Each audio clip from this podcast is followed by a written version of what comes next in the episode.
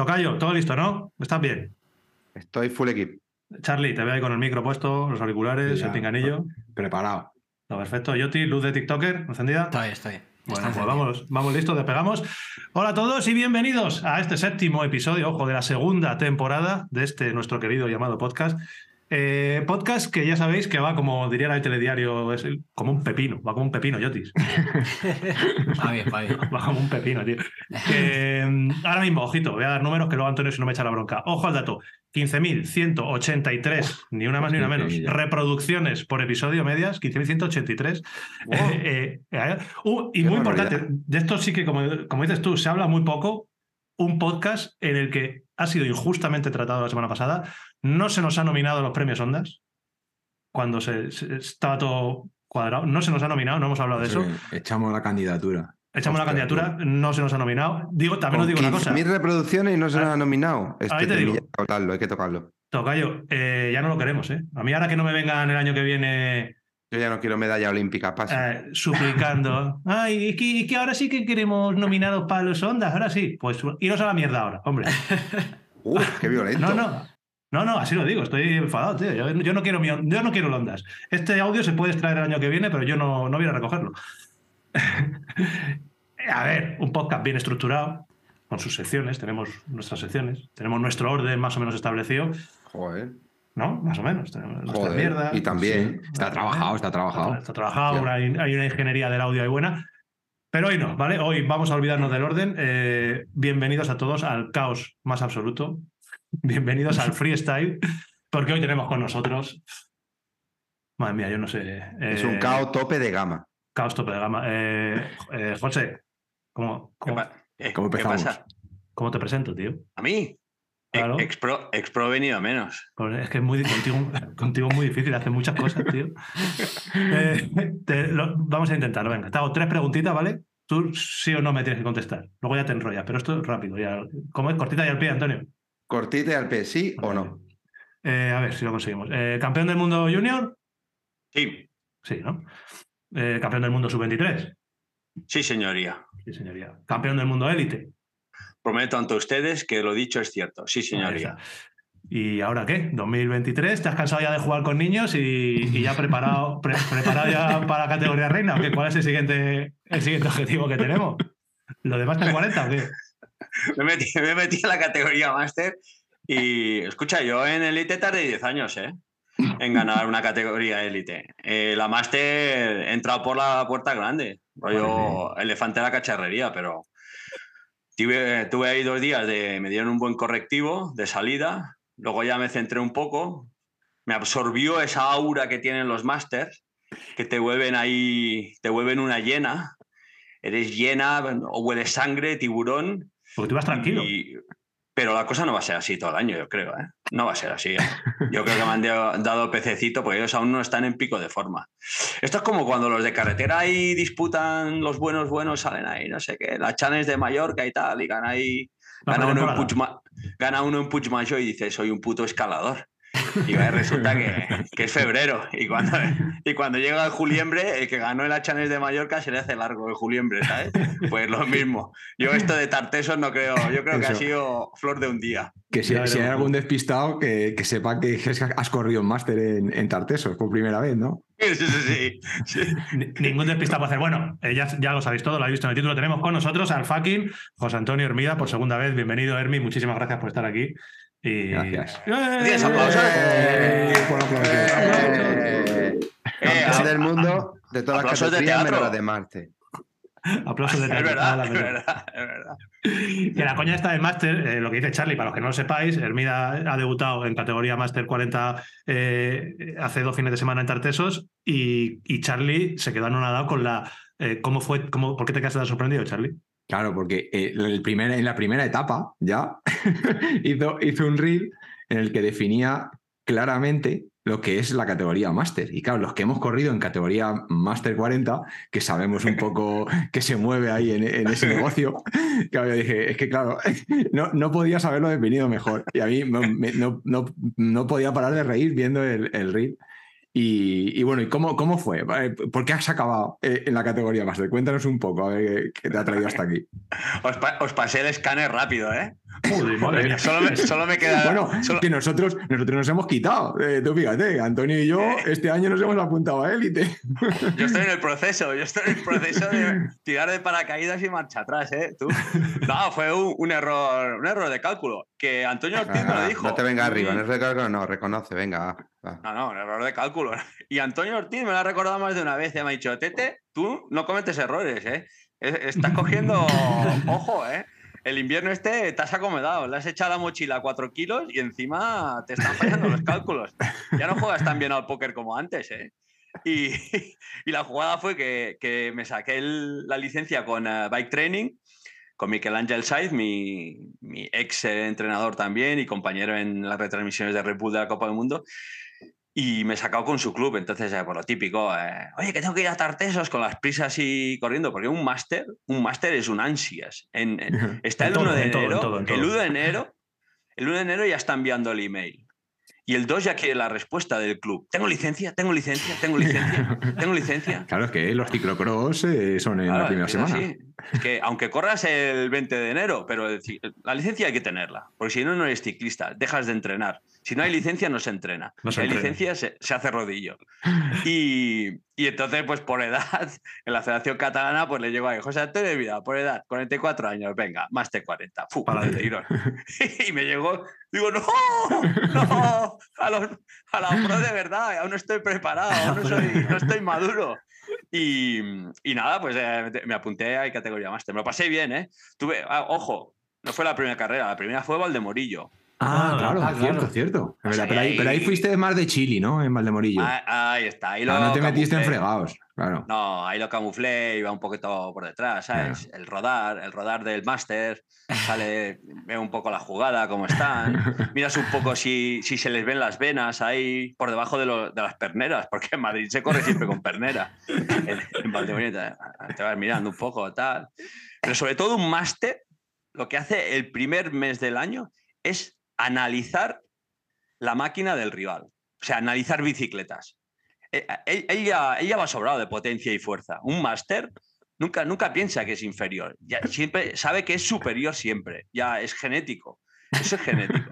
Entonces lo que hace es analizar la tecnología del rival.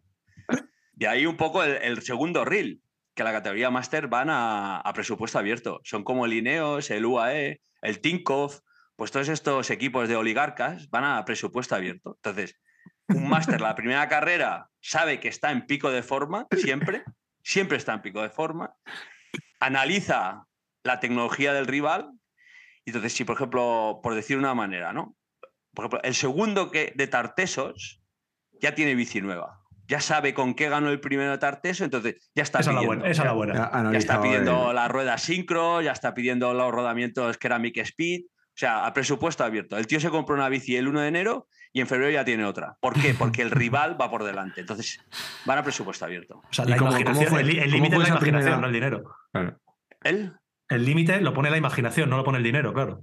No, no, en un el máster, refiero. es, es infinito. En- o sea, en categoría máster es infinita la tecnología. Utilizan lo que ha, pues hasta se final. No, no hay problema, no hay problema. Muchos de ellos tienen contacto directo con los de marketing e ingeniería de las marcas. Hombre, ya te digo yo. Son unas ansias, son unas ansias, sí, sí, totalmente. ¿Cómo fue esa primera etapa? Que cuando no- nos pasasteis y yo te veía asustado y decías, no, es que tengo que ir detrás de estos, porque es que se me van y tengo aquí. ¿Cómo, cómo fue eso? De, de- de salida, de salida a fuego, ya, claro, entiendo. A fuego más que de élite. Escucha, se salió, se salió, pero con una locura, pero una locura ansia. Yo es que flipaba, yo pensaba, pero ¿cómo podemos salir así? Bueno, Rollo short track. Que- Y encima Sí, os vais sí. encontrando con, con setos, con todos los respetos, os vais encontrando con los setos por delante y claro, ahí se, ahí se montaron unas buenas. escucha, claro, no, el- la primera de Tartesos fue una, fue una pasada. Primer- bueno, salimos a fondo, eso de entrada. Truji, José María, el, ¿cómo se llama? Eh, Carlos, el autóctono. eh, Macías. Eh, no, Carlos no, Macías. Macías. No, Macías, pero luego estaba el autóctono. el que llamaste yo. psicópata luego. Sí, el psicópata. Este, buah, este cómo repartía, tú. Estaba en el jardín de casa y repartía, pero de mala manera. Un puto psicópata, un fakir, pero del dolor. Pero para los demás, para él, él no siente ni padece. El psicópata de los calcetines amarillos le iba llamando por ahí. Sí, sí, sí, es, el- es, el- es un fakir del dolor ajeno, tú. Él no se lo aplica, se lo aplica el dolor a los demás. Y salimos a fondo. Me extrañó me extrañó porque estaban muy suaves. Nos metimos en los primeros senderos, ¿os acordáis? Los primeros senderos que llegaban Sí, súper pronto. tenían, Pasábamos la categoría fémina y, y élites que iban cayendo ya, pues eso, los rezagados, ¿no? En una manada siempre hay los rezagados, se dejan ahí pues para, para, para camuflar el rastro de, lo- de los primeros, ¿sabes? Y, y no les chillaban, ¿eh? No, lo, lo- lo Todo tenían claro. No, no, no, no, bien, bien, muy bien. Lo que pasa es que sí, ¿eh? Cuando salían a pista abierta, ¡buah, flipas! Te tenías que atar los cinturones así como los de rally, de tres puntos de anclaje, te anclabas y tiraba para atrás y ya, eh, yo me acuerdo cuándo fue, mitad carrera, así, cuando volvíamos otra vez a- al punto de salida, Sí. a Cartaya, que cogimos el carril bici aquel, Sí, buah, allí apareció el autóctono, buah, increíble. Con los calcetines amarillos, yo creo que le daban fuerza tú, sí, sí. pero nos puso a todos firmes. Iba Raña, eh, Raña, que no ha hecho kilómetros en plano con la cabra, ¿sabes? Casi, casi no. No veas, le petó No un pistón. Tenía, tenía aquí un bulto. Digo, Tete, ¿qué ha pasado? Y el V8, le había- el V8 le había petado un pistón, tú. Había salido por el lateral. El, el cap- el capot, el capot tenía ahí un pistón, una biela petada. Madre mía, cómo iba. Nos pasamos súper bien, la verdad, pero me espanté un poco, ¿eh? Y, y ya me puse todo loco, ya pasé a, a Charlie Anco. Bueno, no, yo, yo A mí primero. Pasé Sí, a sí. ti, a ti A primero. Luego Charlie. Y a mí en el carril bici. Yo creo que Jorge lo llegamos a coger, ¿no? ¿Te Lo cogimos después. Que, el- fue, que venía- en los venían los rampones, que fue cuando me dijiste, Sí. Toma, tómate el gel que esto se hace bola. Y justo ahí cogimos a, a Jota. Sí, sí. Pero el detalle fue llegar adelante, darme cuenta que estaba metido en, en la pelea y decirles, no, no, no quiero no pelea. paso. Y me fui para atrás. Digo, no me interesa esta movida, que ya veo yo que los últimos 20 van a ser fuegos artificiales, tú. Y la categoría, la categoría Master es así. O sea, ¿qué pasó luego? ¿Me lo confirmáis o no? ¿Qué pasó en la meta? Os lo dije, ¿eh? si es que lo advertí, Sí, 20 hubo una, kilómetros hubo una- antes. hubo una hostia. Hubo una tan hostia. gana, hubo, claro. Entraron ahí, entraron a tres, rollo Fórmula 1. Era, era un rollo Fórmula 1 y Valentino Rossi y Márquez. Un rollo ahí, a ver, solo, solo sale uno de esta. Claro, es que tú, Todos. tú en, en las a lo mejor 400 carreras que has hecho en élite, que seguro que son más, tú no, tú no habías vivido eso. Tú esa No. sensación no la has tenido nunca. Hombre, algún cerrojazo he vivido, ¿eh? Que ¿Sí? Algún cerrojazo, sí, sí. Sí, sí. pero de ese nivel no. No, pero no, pero ese, no, an- no, ese ansia viva, ese ansia viva de la salida, Sí, ese, esas, no, no. esa- esas vo- voceras de sangre. Eso No, no, no, nunca. No, eso no he vivido. No, e- ese mirar, ese mirar ahí con lágrima. bah, dices, Hostia. No, no, no, no, ahí- no, eso no he vivido. Pero también un poco hay que defender a los Masters. Al Sí, final, luego te, te fuiste adaptando Yo- poco a poco, ¿no? Joder, Yo me fui adaptando, sí. Pero al final también lo voy a decir, ¿eh? Es que los Masters son el IBEX 35 y luego hay el IBEX 40. Mueven el mercado. Las son la gente que empresas. mueve el mercado. Es que no nos damos cuenta, pero son los que mueven el mercado del ciclismo. Los Masters. Ahí ¿Quién está. estamos aquí? Sí, sí. Fíjate, fíjate, aquí el Jorgito, el único aquí, el pipiolo, único. que aún, Soy el único élite, de verdad. aún le están pagando las bicis, alguien se las paga. Y nosotros, el pipiolo, alguien le paga las bicis, pero aquí estamos los Master 40, los que movemos el mercado. El IBEX 40 somos. Ahí está. No, no, si es que, si es que cuando Charlie dice que lo clavaste a la primera, que fueron eso, te hicieron, te hicieron falta 20 minutos para darte cuenta. En la etapa 2 ya te mimetizaste. Sí. Sí. O sea, ahí ya dijiste, pues, pues si soy máster, soy máster. Sí, empezó, empezó a ver el corazoncito de los más de 40, que también, que también lo No tenemos. fue, claro. no, fue en la etapa 3, ¿eh? En la No, 3 fue etapa- cuando. tres. eh, sí, Ah, en la 3. en la, en la etapa 2 me resistí. Sí. Me resistí, pero En la 3 ya me, no acorra- podíamos. me acorralaron, me acorralaron, ¿sabes? Ahí que te acorralan y dices, no hay escapatoria aquí. En En la la tres- 3, en la 3 ya me inocuaron el veneno, el Sí. veneno máster.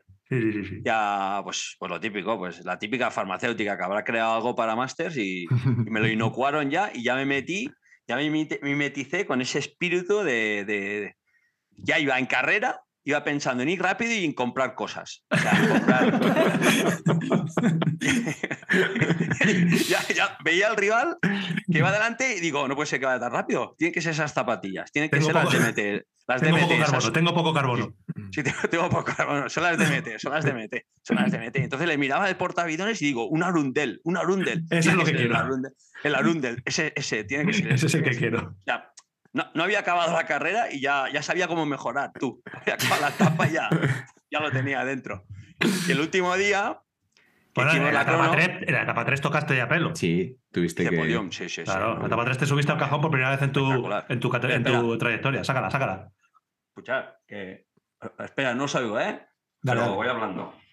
No, no, ahora podemos Es que putearlo. ahora soy de la tele, ya sabéis, y ahora al ser de la tele tengo protocolo. Fijaros, os presento un poco aquí la jugada. Tengo todo lo que es el medallero, que está ahí arriba. Copas del Mundo. Bueno, Copa del Mundo es esta. El globo. Hostia, qué Copa del. Mundo, ¿eh? Lo tenemos. Lo tenemos. Yo tengo ahí un, un Funko, un muñequito, pero arriba tengo las medallas de campeón del mundo, todo el protocolo, toda la historia. Y luego entonces tengo la sección, la, la, la pro, La buena. la del orgullo patrio. Tengo ganador de la Cape Epic. ¿eh? Entonces tengo aquí mis tartesos. Ahí está. Ahí está. Claro. Sí, señor. Tartesitos de madera, los tengo aquí. El podium, podium y general, aquí. Madre mía. Ya cuando, cuando vienen los invitados de verdad, les saco el de la general de verdad. Tartesos, Ostras. Ah, tri overall. Tercero en la overall. Para amasar. O sea, esto es como se hace en el pan ellos, sin gluten, pues lo amasan con el trocero de tarteso. Que, ¿Qué os claro, parece? que la gente se no os oigo, no os Ponte, oigo. ponte, ponte los que, cascos. que lo gracioso es que la gente que estáis viendo esto creéis que Hermida está de coña, como no, no. O sea, lo No, primero que ha hecho no, nada más no. conectarse hoy en el Zoom, ¿qué, has- qué nos ha enseñado Antonio? Que no están ni Jota ni Charlie conectados. ¿Qué medalla nos ha enseñado? Lo primero. La- las dos medallas más importantes que tiene no. en su vida. La primera lo- nos ha recibido con la medalla de Tarteso. Mira, Tartesos. ahí está. Ahí, Tartesos. ahí- Mira. ahí es la que tiene. Su medallita de finisher de Tartesos, podium, eh, tercero en la general, un segundo Pesa, y un ¿eh? tercero. Hostia, sí, Eh, pesa. pesa, ¿eh? Sí, sí, sí, Sí, sí, no, medallón. un- Medallón es un trochón aquí guapo. Esto es de los fenicios. Por poco es de los fenicios. Esa Pero bueno, es tartesos, de los tartesos, de la historia de los tartesos. Es muy gracioso. Ahí Hermida- la- en Río Tinto que se sacaba oro. Esto no es de oro, pero ahí está. Tienen- saben, saben. Tienen, tienen el hábito de hacer cosas ahí de, de medallas. Sí, los orfebres. Y, luego y tengo bueno, otra. Y luego tiene otra, la pequeña. Luego tengo, Madre Nada mía. que luego ver. tengo una pequeñita. ah, La pequeña. La olímpica. es la olímpica. Y escucha, ya Pero sabéis, eso no de cuenta. la- esa- ya eso no sabéis de cuenta. cuál eh. estoy orgulloso, ¿no? Hombre, La, la olímpica no cuenta, es de categoría élite. Ahí está. Claro. Esa, esa No cuenta cuenta. mellas. Claro, y ahora, ahora que dices que, está- que estás orgulloso de, de- de la de Tartesos, entrando un poco, porque en la categoría Master 40 se ven mucho, mucho X-Pro. Eh, Al final, bueno, pues es, eh, es el, el IBEX 40, que viene fenomenal para la economía del ciclismo, pero también, bueno, pues es, es un lugar eh, divertido para, para muchos X-Pros, ¿no? Totalmente. ¿Cómo lo ves? ¿Cómo lo ves? Ciertamente. Bueno, ahora que, ahora, ahora que lo has conocido desde dentro, porque, bueno, tú te has estrenado, pero hay mucho por ahí suelto. sí. Sí, no, en realidad mola, ¿eh? Ahora nos echamos aquí las bromitas y es que somos Master 40. Al final mola, ¿eh? Porque es una categoría chula porque... mm, No te vengas arriba, poquito- Tete, no te vengas arriba. Piensa lo que va a decir. ¿eh?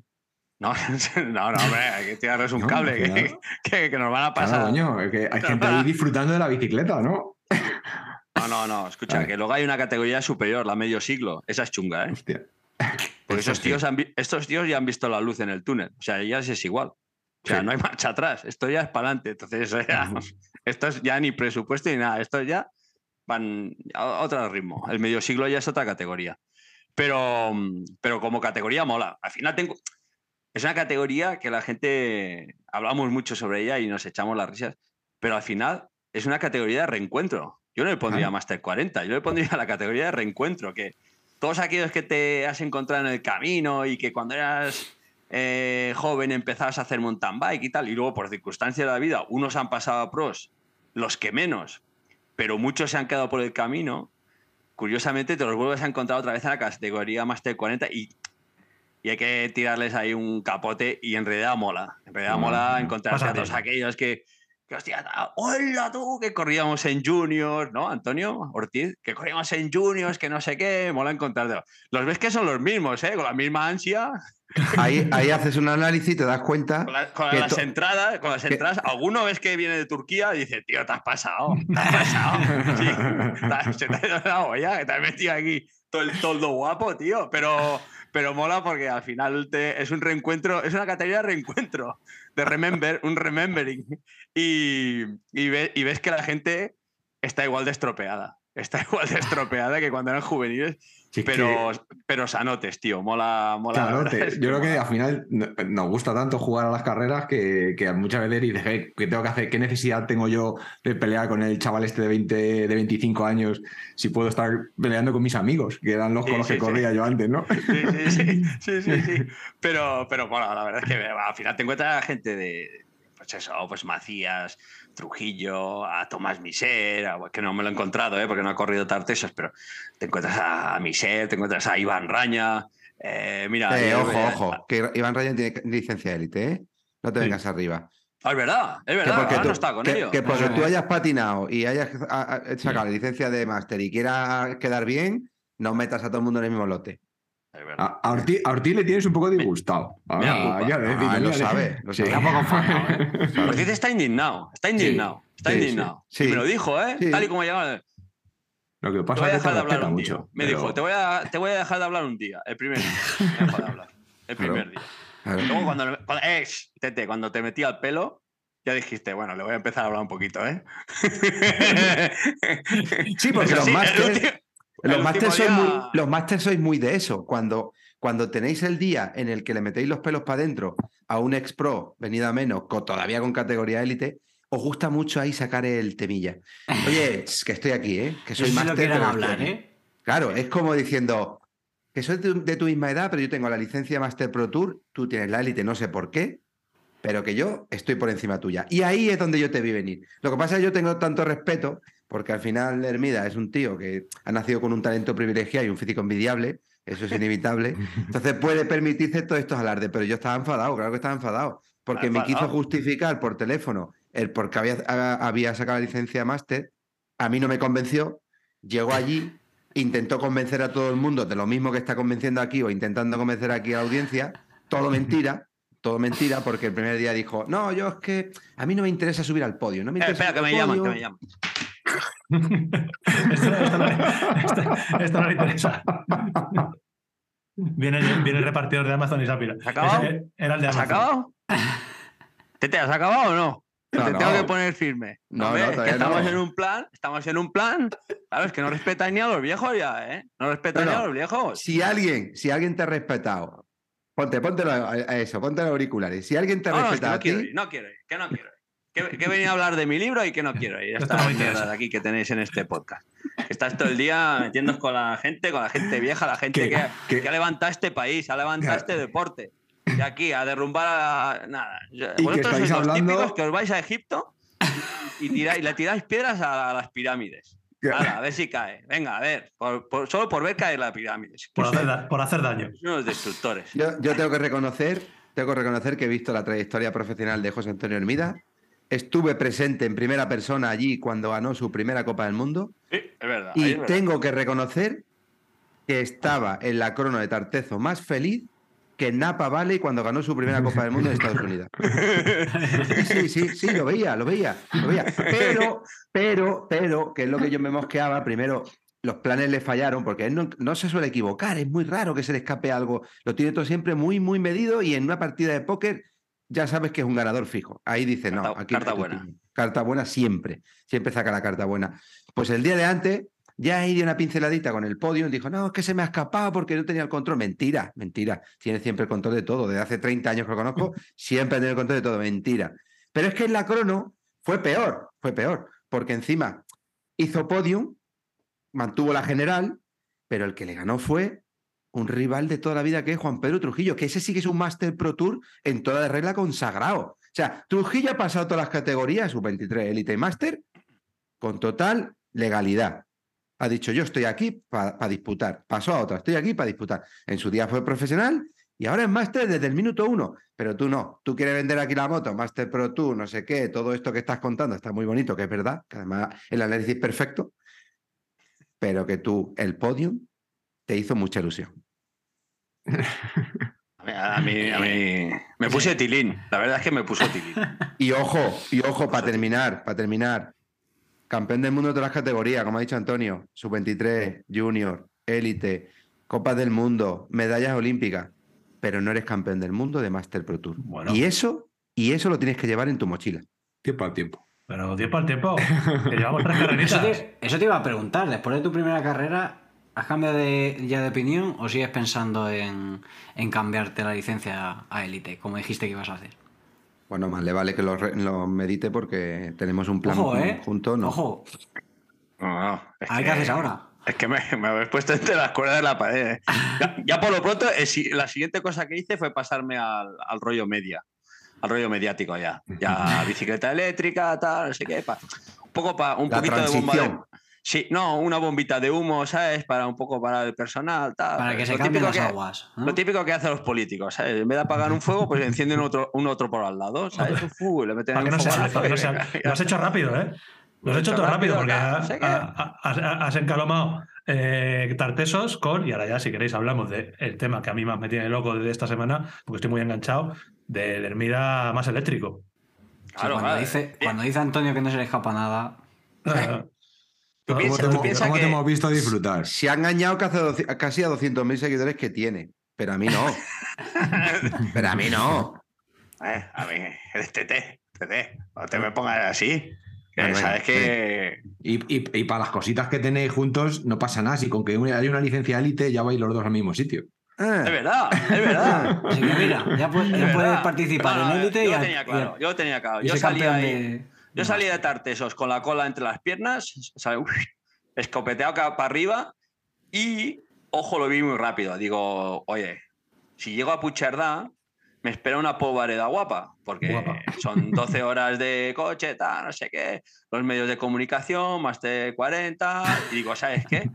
Párate por el camino, monta, una, mon- monta aquí una bomba de humo, ¿sabes? Un, un camuflaje ahí, montas un, fe- un festivalillo de estos, ¡pum! Mediterranean Epic, no sé qué, ¡pam! Teletubby ahí, una cámara y, y- Teletubby. y ya está. Lo, lo del reel ese de Master, que no se hable más y que se hable No de otra historia, y ahí lo hice. Eh, tinta calamar. es una esto- transición. Esto, esto se llama tinta calamar por el camino. Para no llegar a casa como, como héroe, como héroe, ¿sabes? Es que me arriesgaba. Claro, es que es el primer podio en categoría máster. ¿eh? Me arriesgaba a llegar y tener que ir al balcón del ayuntamiento. Ya te digo. Otra vez. Que lo, he, que lo he hecho en- los grandes momentos de mi historia, lo he hecho.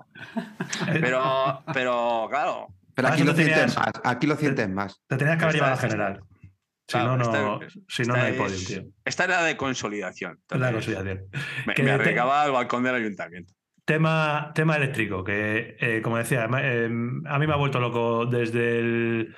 Eh, cuando empezó esto? El jueves, ¿no? Creo que empezó. Pues, Jueves. cuatro días. El jueves, pues bueno, para los que no lo sepáis, eh, Hermida ha estado este año por primera vez eh, cubriendo, nunca mejor dicho, eh, Mediterranean Epic. eh, y desde dentro, o sea, ha sido un auténtico espectáculo. Yo tengo que darte la enhorabuena eh, como, como consumidor, ha sido, ha sido impresionante. Guapísimo. Eh, además, como dice Charlie, se te ha visto disfrutar un montón. Y a todos los que hemos seguido las retransmisiones, tanto el jueves como el viernes, como el sábado, como, como ayer, pues nos lo hemos pasado muy bien. O sea, nos hemos pasado muy bien, eh, tanto eh, con, con Imal Ventura, con Laura, contigo, con el comentarista ese que estaba ahí, que es muy cachondo y que no me acuerdo cómo se llama. Que Carlos. hecho- Carlos, que Carlos. yo me, partía el culo con las entrevistas que hacía. Digo, hostia, este tío está de la puta olla. Les hacía unas preguntas. Es a la DJ, gente, ¿eh? Es DJ. Sí, divertidísimo. sí, es, tío. de- es el típico que, que va a todas las fiestas de Valencia y, bueno, toda la comunidad valenciana. Es DJ y toda la historia. Sí, sí. Que, cuéntanos un poco cómo ha sido la experiencia, tío.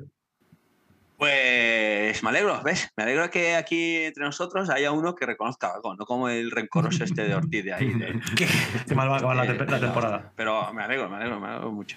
Eh, no, la verdad es que ha sido toda una experiencia, ¿eh?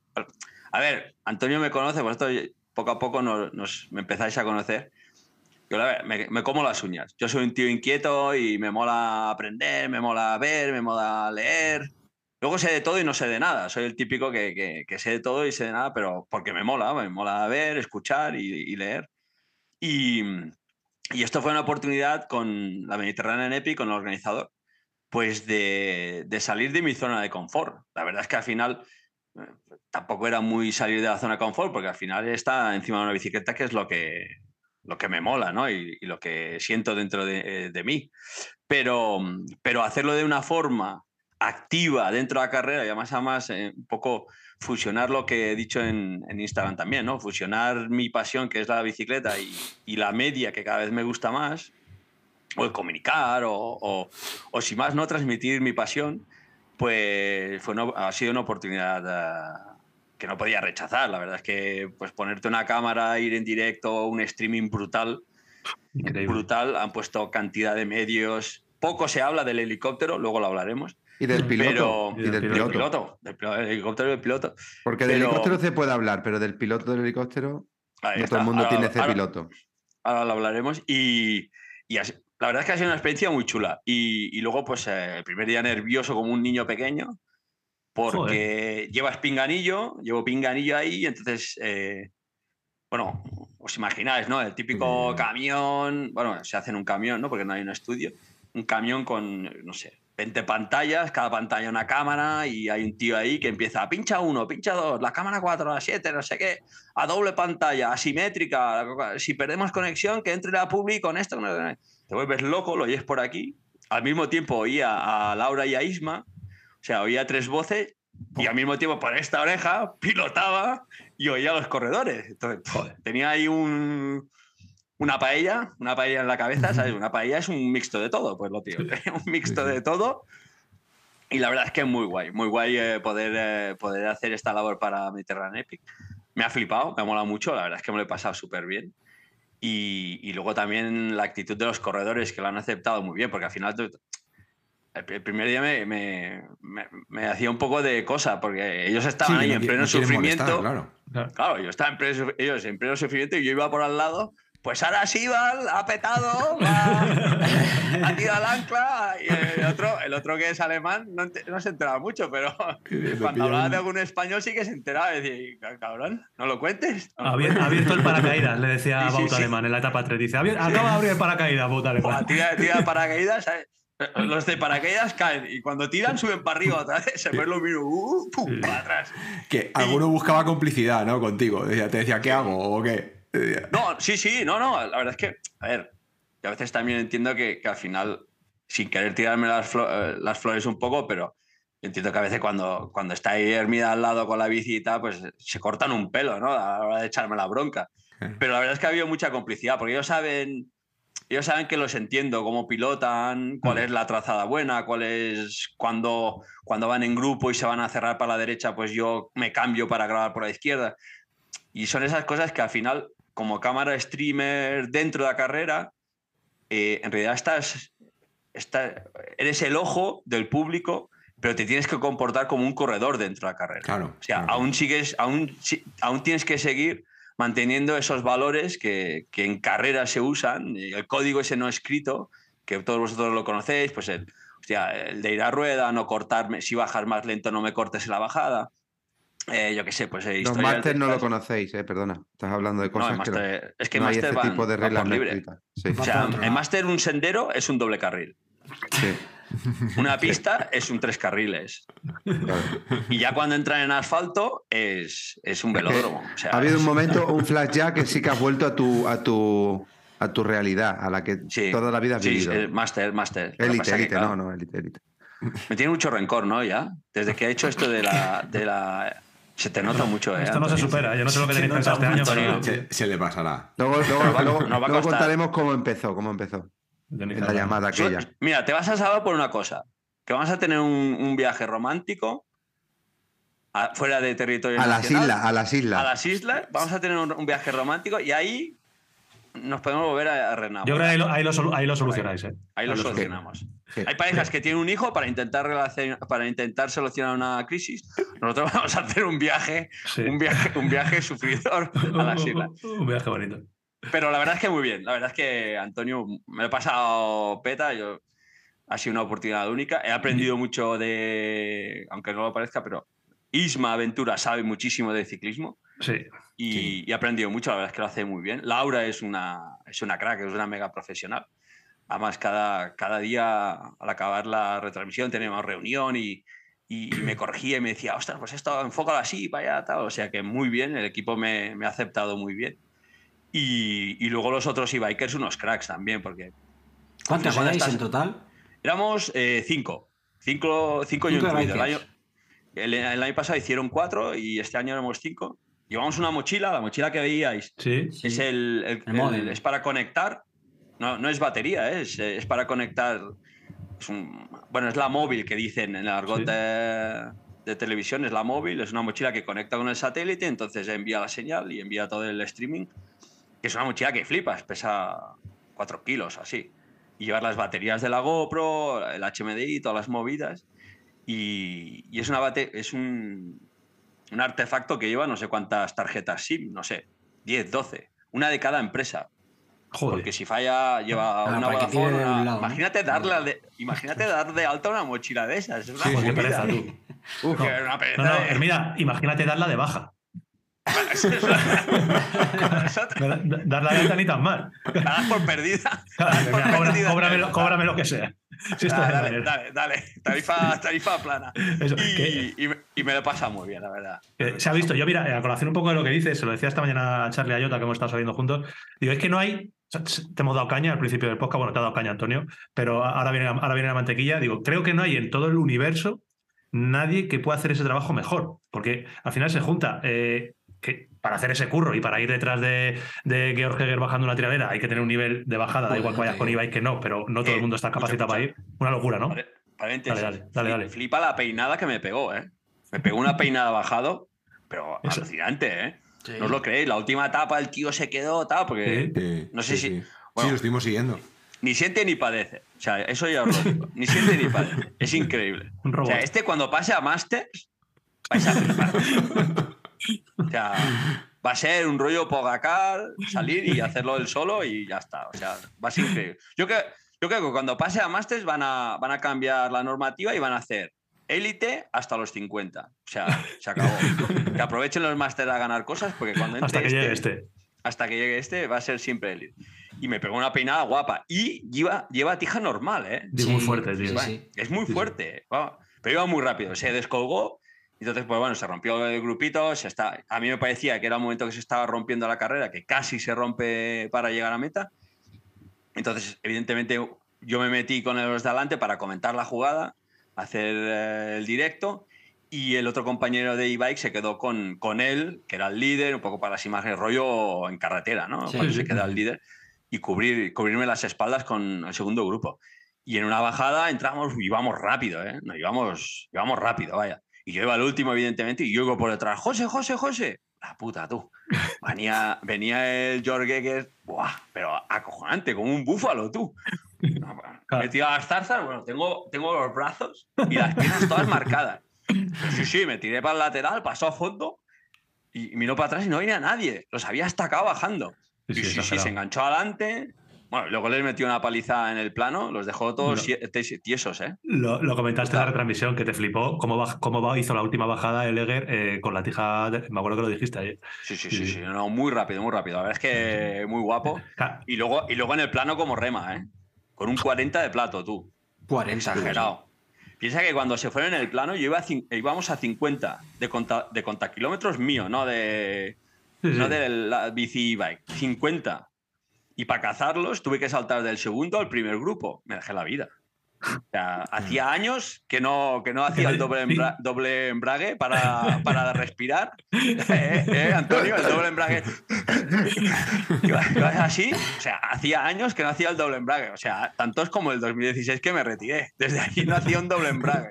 Pico me pasé como dos o tres kilómetros para saltar de. Porque me decía el regidor desde el pinganillo: ¡Pilla el primero, primero, primero! Y claro. Sí, claro, claro. Claro, claro. No, escucha, la, la e-bike da 250 vatios. Es igual que esté deslimitada como limitada. Da 250 Claro, es lo que tiene el motor, claro. Y el resto lo tienes que poner tú. Madre mía, tú. No tuve que poner ahí, no tuve que poner ahí carbón a la Claro. caldera ni nada. Sí, que. Pero enganché. Y cuando Sí, sí. enganché, íbamos a 50 por hora de, de, de GPS. A Sí, sí. 50 por hora, ¿eh? 50, Exagerado. 51, 49, 50. Ya. O sea, una remada, unas caras. Iban desencajados Sí, pero sí. desencajados. Pero después de 50, o sea, después de tres etapas, 100 kilómetros, no sé qué, a 50 por hora, increíble. Iba muy rápido. Ah, Claro. me, me flipó, me flipó. Iban muy rápido. Pero Y tú, eso, claro. tú- tú te has para pensar que esto es lo que hacías tú con, con- con la mayoría de los mortales. Mira, hola. Mira, ¿qué tenemos aquí? El, el- el- el- Este es el futuro, futuro, futuro campeón del mundo de XCO. ¡Eh, qué pasa! ¡Pasa tropa! Adri, Venga, Saluda. Dilo en directo, el Hermida es el mejor. Y, y nada, la, la verdad es que, bueno, Antonio, tú dices que yo iba así. Ostras, yo no sé si iba así, ¿eh? Yo creo que, ostras, es que el otro día me lo iba pensando, iba bajando a fondo, ¿eh? Y iba pensando y digo, hostia, estos tíos, estos tíos yo creo que son bastante más buenos de lo que yo era, ¿eh? Pero de calle, o sea, total. Yo- no, no, en serio, que, que Sí. no me quiero tirar las flores ni nada, ya Antonio lo sabe. Pero eso que dices, yo, Sí, que te Va muy sorprendí. rápido. Yo creo que este te nivel no tenía y, y ganaba carreras y ganaba Absalón y tal, pero yo creo que, bueno, es verdad que los tiempos cambian y hace Claro, 10 y años, el Sí, materi- sí, El 15 años. material, El material también, ¿no? mucho. El material influye mucho a la hora de bajar. Ahora no es lo Sí. mismo que lleváis vosotros. No, totalmente, pero, pero físicamente, como corredores, como actitud y eso, dice la típica pregunta, ¿volverías ahora a correr? Y digo, hombre, no, No. sé, no sé si estos no. tendría el nivel, el nivel para... En mi época buena, buena, buena, ostras, dudo que tuviéramos tanto nivel como lo que tienen ahora. ¿eh? En maratón, Sí, es sí, que corren como un cross country. Sí. exagerado. Es exagerado, es una pasada. No, mola mucho, mola mucho, la verdad es que es verdad. Es lo que, lo que, lo que te decía es eso, que hay que tener el nivel que, que tiene bajando, el nivel para meterle esos patios a enganchar en el plano. Y luego una cosa importante que es lo que tú has dicho, que eres Hermida. O sea, que cuando tú estás al Claro. lado, todos los participantes saben quién eres y no tienen ningún problema en acabar la etapa reventado y hablar contigo hasta les hace ilusión. Eh, vas al lado de ellos y te echan una sonrisa. Eh, Eso lo tienes tú. Eh, luego, claro, tienes un nivel de inglés perfecto, con lo cual puedes hablar con ellos. Claro, y se juntan todas esas cosas que digo, "Jo, macho, es que este tío no ha nacido No para dos. hacer XCO. Sí, sí, claro, sí. Ha nacido para hacer este papel ahora. Para O sea, hacer- eh, Para ir con la, para ir- Ahí con la IVA, repor- el re- reportero, el reportero infiltrado. reportero infiltrado, o sea, eh, eh, Rep- re- Reportibiker, reportibiker soy ahora. reporti- reportibiker. Joder, me flipa que. No, que fue, eso que fue muy divertido. Sí, sí. muy divertido. Tengo una anécdota con, con Lisa Sí. Dauerman, 20 añitos, ¿eh? Ha hecho el récord de la ganadora más joven de la historia de la Mediterránea Epic, pues lo tenía Ramona Forchini, Sí. la, la suiza, dos, dos ediciones, 19 y Tres. 21. Creo Sí, que tres ha 19 y ganado. 21. No, el año pasado ganó Natalia Fischer. Sí. Es verdad. 19 y 21 Mm. y con 24 años. Y, y me acerqué a ella y claro, eh, el, el equipo Trek Future es el, el equipo que hizo salir a, a Mona Mittelbeiner también. Es un Mm. equipo austriaco. Se parecen hasta físicamente. Sí, sí, sí, un sí, aire, es verdad, sí. ¿eh? mucho. Así finita, la cara redondita, así como de galleta. No, no, es en- de cookie, de cara cookie. Y, y, y entonces me acerqué al staff el primer día que se puso el líder. Y claro, el staff que, son staff que reconozco, que son, pues están en la Copa del Mundo y, y nos hemos visto toda la vida. Y ahora son los que tutelan a los jóvenes. Es un equipo hecho desde Trek como, bueno, pues para, para tutelar, para crear a las campeonas del futuro, campeones, campeonas, porque tienen las dos categorías, para luego subirlo al Trek internacional, ¿no? Al, que está muy bien, es, es, es una pasada lo que está haciendo Trek.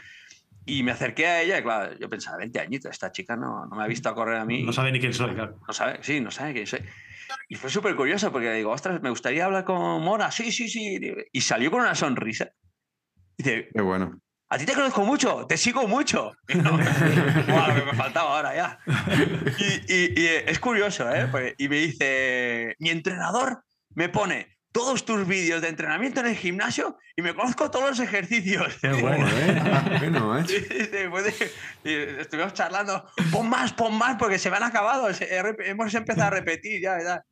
Y, y eso también hace que en carrera, cuando te acercas al corredor, que saben que tiene un amigo ahí, entonces pues como que corren, cor- corren de manera natural. A veces Sí. cuando tienes un cámara, una moto, siempre estás un poco preocupado. Vas corriendo y encima dices, guau, tío, estoy aquí y encima me tengo que preocupar que el de la moto no, no se mete en la zanja y no sí, sé sí, qué. sí. Claro.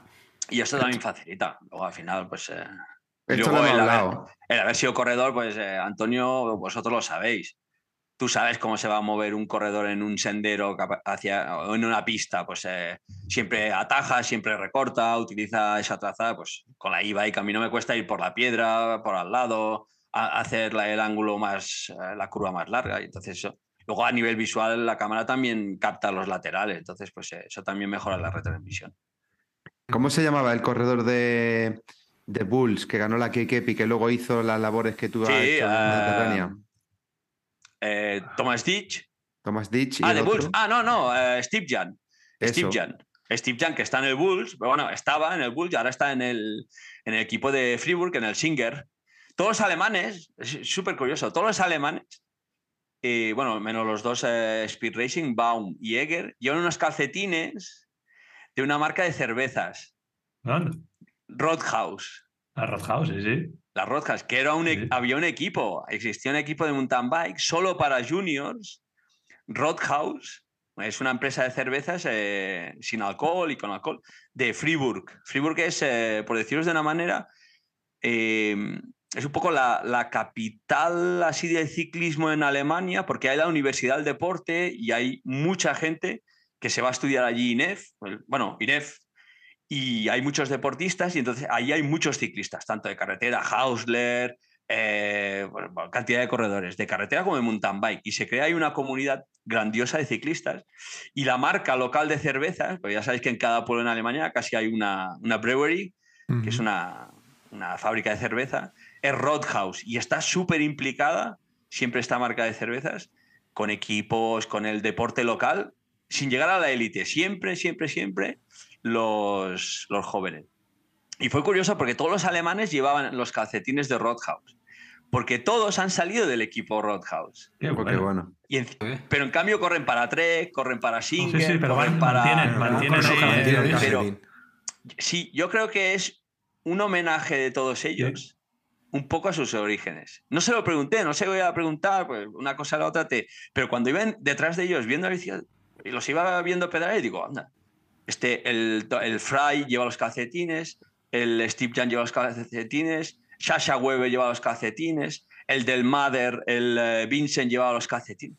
Digo, hostia, estos se han puesto de acuerdo, un poco el- la comunidad ciclista de la zona, Sí, sí, para que de, de un poco mantener los orígenes. Tendré que preguntarlo, ¿eh? os lo confirmaría en el siguiente podcast, pero os lo diré si al final. Y es un detallazo, es un detallazo que, Sí, sí. que, que mola. Y- O sea, eh, Hablando de detallazos, otro detallazo que a mí me sorprendió mucho, creo que pasó en la etapa 3, sí, en la etapa 3, en la etapa reina, la 3. eh, cuando eh, a final de etapa eh, pasó una cosa curiosa que la contó Hermida cuando igual le empezó a sonar la cadena. ¿eh? ¿no? Cuenta, cuenta qué qué pasó que fue, fue chulo. Y fue súper curioso. Una, a ver, Sibal, Andrea Sibal, eh, campeón del mundo del 2021, subcampeón el año pasado en, en disciplina maratón. Eh, la Mediterránea Epic no se le da especialmente bien. El año pasado acabó séptimo, si no me recuerdo. Y siempre tiene problemas con. Es la primera del año para él.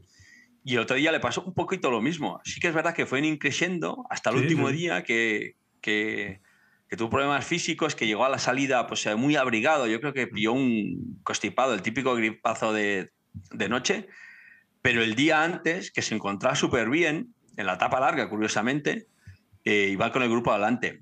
Y hacia el final de carrera os podéis imaginar. Además, el barro, Antonio Ortiz lo conoce, el barro este de Mediterranean Epic, es como se engancha mucho, es, destruye mucho la bicicleta. Yo tengo la ropa que casi, o sea, no hace falta lavarla porque no, no se va a quitar. Es el no típico barro que te ensucias unos calcetines blancos o grises y ya está, ya es de por vida, ya es camuflaje. Calcetín, camuflaje. Para ir a la Titan Desert, ¿sabes? Que se, se mimetiza ahí con, el- con la arena de playa. Con el polvo. Y, y fue muy curioso porque al final de carrera, ya cuando estaban todos disputando de verdad, bueno, toda la etapa, pero disputando al final, al final de carrera, eh, todas, las, todas las cadenas se oían, ¿eh? La gente muy justa y tal. Pero en especial la de Sewell, pues por lo que fuera, porque se metió en el charco más profundo, a veces esto pasa, ¿no? Y, y parecía que se quedaba, que tenía un problema, y curiosamente, pues eh, se acercó Eger y le ofreció el, el, el maratón lo íbamos prácticamente Sí. todos, la típica botellita esta de aceite y tal, Mm. le ofreció el aceite, Eger, eh, George Eger le ofreció el aceite a Sewell y aflojó el grupo. Parecía como que había pinchado Se algo quedaba, y no, no. Sí, sí, le ofreció ahí el aceite, le puso aceite y volvió a engancharse y tal. Es un detallazo por parte del líder. porque sí, total. eh, dice, escucha, a mí esos zapatitos no me aprietan, ¿sabes? Que hubiese llevado Así es. esa botellita. Eso en máster no pasa. No, eso sí que no pasa. Eso es raro. Eso No, no, no pasa porque. No, eso más te no pasa porque ahora se ha creado la tendencia esta de la cera, esta en la, cazue- en la Eso cazuela. Y no eso lo qué. Claro, eso sí iba a decir, digo, eso le pasa porque utilizan un lubricante que no es el que hay que utilizar. A mí eso no me pasa. Y dicho esto, la siguiente carrera que tenga voy a reventar la cadena en el kilómetro. por, boca, por boca chancla. como, como un, como un- como un tren. Hostia, no, pero me, me hace- me dio que pensar cuando, cuando dijiste que tenía del botecito de aceite y tal, porque yo eso no lo llevo. Y digo, Claro. "Pu- puede ser que yo vaya ay, to- tonto perdido que soy, que, que a veces no llevo no sé qué, porque digo, "Ah, si no va a pasar nada, y que el Oh. Georg Heger este, hoy se ha pirado, Hermi, que, ha pirado? que el- sí, se ha, se ha perdido, que el, que el Oh. Georg Heger este... No, pero se escucha por ahí. Vete, Estoy aquí. no te vemos. Dime. Ah, vale, se, se- La se- cámara se fue Sony, se ha apagado. la luz. La batería. cámara, chavales. Bueno, pero tienes audio. Ah, Sí, Eh. no, no, espera, espera. No entremos en Bueno. pánico. Claro, si ahora es experto en, en He vuelto, he vuelto, he vuelto no, pensé que digo, ha, muerto la cámara ya, toma por culo esto. No, no, muy en imagen y sonido también es experto. ¿Cómo has aprendido esta semana tú en No, medios de comunicación? Otra Chavo, vez. se vuelve ahí, se que vuelve no, ahí. no te has quedado bien. ¿Sabes lo que puede ser? Puede ser que eh, se esté calentando. Las cámaras, eh, Sí. esas cámaras, claro, cuando pasa un tiempecito te dan un error de calentamiento y entonces ya es cuestión de, de que no hay, no hay manera. Para, stream- para, streams, para streams largos necesitas una 7S3, 4.000 euros. En la, me meto en la pantalla normal del computer. Ah, ahora Y sí. ya está. Joder, Charlie, desde que se compró la cámara se le ve que tío, que parece Joder, que tiene 10 años qué- menos. Qué bien se ve, ¿eh? De a ahí, de ahí, de ahí se sacó la licencia élite. Le baja ya. Fue a comprarse la cámara nueva y dijo, joder, si parece Élite. élite. Que ¿Se yo me paso, ve o no? paso por, paso por No, 29. no se te No ve. Ah, y hablando, echarle ahí Sí, charleta. sí, sí. Te lo voy a No, digo esto, que lo, que- lo que yo decía anteriormente es que a mí me sorprendió que yo no llevo nunca la mitad de cosas por no llevar cosas y, y va el Georg Heger este que ha ganado la K-Pepi, que va a ganar la Mediterránea y lleva un bote de aceite. digo. Y, Vale. y ahora dice Hermida, no, lo llevamos prácticamente todo. que A mí se me ha puesto la cara roja, como digo yo. Yo no llevo eso en siempre. la puta vida. Yo ahí, Eh, yo ahí lo he llevado en la salida. Ah, sí, ¿Qué yo nunca llevo eso. Yo eso no lo llevo en la Ah, puta que vida. El- mi, mi, mi pana de la Tartesos también está, ¿no? echa- también ¿Ahora sí o qué? de verdad, Ahora, sí. Yo no llevo nada. Y a nivel deportivo. ¿Víctor llevaba o no? Víctor llevaba, Víctor llevaba aceitito del bote. Mm. Que, te decía que a nivel deportivo, Hermi, ¿cómo lo has visto? Eh, ha dominado también George Cheger, igual que el año pasado. Pero bueno, ¿cómo, ¿qué lectura nos harías de, de la carrera? A nivel deportivo ha sido una carrera muy disputada, ¿eh? ha estado muy bien. Luego al final ha remachado muy bien Eger, ha demostrado que era el más fuerte la carrera y poca, cada día ha remachado la carrera, pero ha habido mucha intensidad y, él ha sido protagonista. Sí que es verdad que el segundo día metió una estacada que casi los desmoralizó ya para los siguientes dos días que quedaban. Pero si no había mucha rivalidad, ¿eh? había mucho valiente. No te creas que ha sido un liderato y ya todos los demás ya se daban por vencidos. No, no. Estaba Wood Alemán, que, que decía Antonio Prado que tiró el paracaídas, que fue protagonista los últimos dos días. No se cortó Sí. un pelo a la hora de ser no. protagonista. Luego estaba Sasha Weber, que el segundo día fue el protagonista con el compañero de, de Eger, con Baum. Y que luego, curiosamente, los dos, del esfuerzo del segundo día, como lo conejos. paga- carre- carrentaron- calenta- recalentaron como la cámara, recalentaron Sí. el motor y estarán volviendo hoy, lunes, dos días después. Ha pasado ahí el, el rodaje el, el sábado y el domingo. Y a nivel deportivo ha sido, yo creo que ha sido la Mediterranean Epic la más potente de la historia. Yo creo que la más potente. Tenían un elenco de los 20 mejores del mundo del ranking UCI, tenían 15 Mm. y de maratón, ¿eh? Sí, sí. Y luego en chicas de las, de las 10 tenían 6 o 7, si no me recuerdo. Sí, Y al final todos-. Sí, al final han sido todos protagonistas. Eh, se ha corrido mucho, mucho. Y, y la verdad es que yo creo que deportivamente ha sido un exitazo de carrera. En realidad, el- la Mediterranean Epic es todo el, todo el embalaje, ¿no? Todo el packaging que tiene. El streaming la ha hecho grande, los corredores la han hecho grande, se han, se han visto protagonistas y la verdad es que los han cuidado muy bien. Los recorridos son brutales, muy bien conseguidos, todo hay que decirlo, muy bien. ¿Qué te quedarías? ¿Con los recorridos de Mediterráneo o con los de Tarteso? Son muy diferentes, ¿eh? Ya, ya, son muy ya, ya. diferentes. Muy, muy, El- completamente. Totalmente Son, muy diferentes y curiosamente los cuatro días de, de Tartesos y los cuatro de Mediterranean Epic, si los juntamos todos, yo creo que harían una Cape Epic. ¿Coincides Vale. conmigo o no, Antonio? Sí, Porque los Sí. cuatro días de Tartesos tienen Sí. los días de, de arena, de plano, Senderos. ese, es- ese senderito rápido, flow, con alguna raíz, pero que corre mucho la bici. Y luego los cuatro días de Mediterranean Epic tienen aquella parte de la Epic que es como muy técnica, Más muy peleona. punk- sí, más peleona, muy punky, pista ancha, por... Río por, Seco. Sí, tiene eso. Es, me- ahora visto como perspectiva, yo creo que si juntasen las dos carreras, si pudiesen sacar Murcia del medio, ¿sabes? O O, o- o sea, si juntasen así, harían una, harían, harían una Cape Epic en, en Europa, yo creo. Porque es verdad, porque yo, por ejemplo, la, la primera etapa de la, de la a mí me pareció una maravilla. Una Sí. maravilla de etapa, me lo pasé súper bien. Sube, baja el sendero aquel al lado del lago aquel que parecía reserva, una reserva africana, el lago aquel Sí. oscuro, bueno, era como barro. Dice, de aquí sale un hipopótamo, sale un cocodrilo, tú. Una pasada. Era muy guapo. Y luego ya cuando entramos en aquellos pinares, aquellos árboles, la arena suelta, era muy épico, muy que epic. Mm. Eh, bancales, esos, cuando salías de la curva, ¡pam! Un bancal ahí de arena de 50 metros y ¡oh! te quedas ahí enganchado. Eso es muy que epic. Y luego la Mediterranean Epic tiene el componente ese más punky, más de piedra. Yo creo que, que es más la zona de, de Oak Valley, de Tokai, de Stellenbosch. Es la zona más de piedra, ¿sabes? Joder, me estoy preocupando ahora. Hay- ¿Me voy a encontrar cosas tan técnicas en la Eso- Epic No. como? Algún punto, no, no, no. No, no. Dices el tipo No, de terreno y Sí, eso, sí, ¿no? tipo- O sea, Pero no, no es igual. No es igual No porque es, no es que- igual, pero, pero tiene ese puntito, ¿eh? Vale, vale. Mm.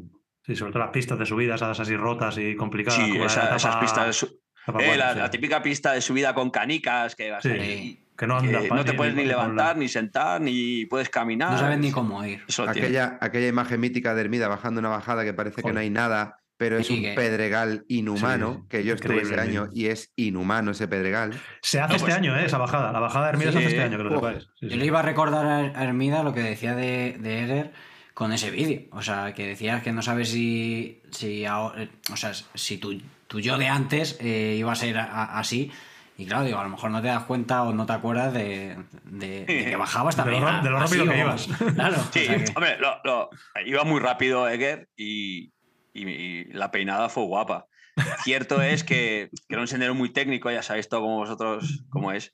Y con un sendero técnico, cuando hay cinco tíos, va mucho más lento que uno solo por detrás. Porque Está al, claro. final, al ser técnico, vas haciendo ahí un poco. Va bien- el de va atrás- viendo bien. Sí, ¿dónde El de atrás llega, llega lanzado, además, además ve un poco la serpiente y los corredores Claro. y ya ve, ya ve Sí. hacia dónde tumbarse, ya ve un poco la estructura de la curva, cómo está.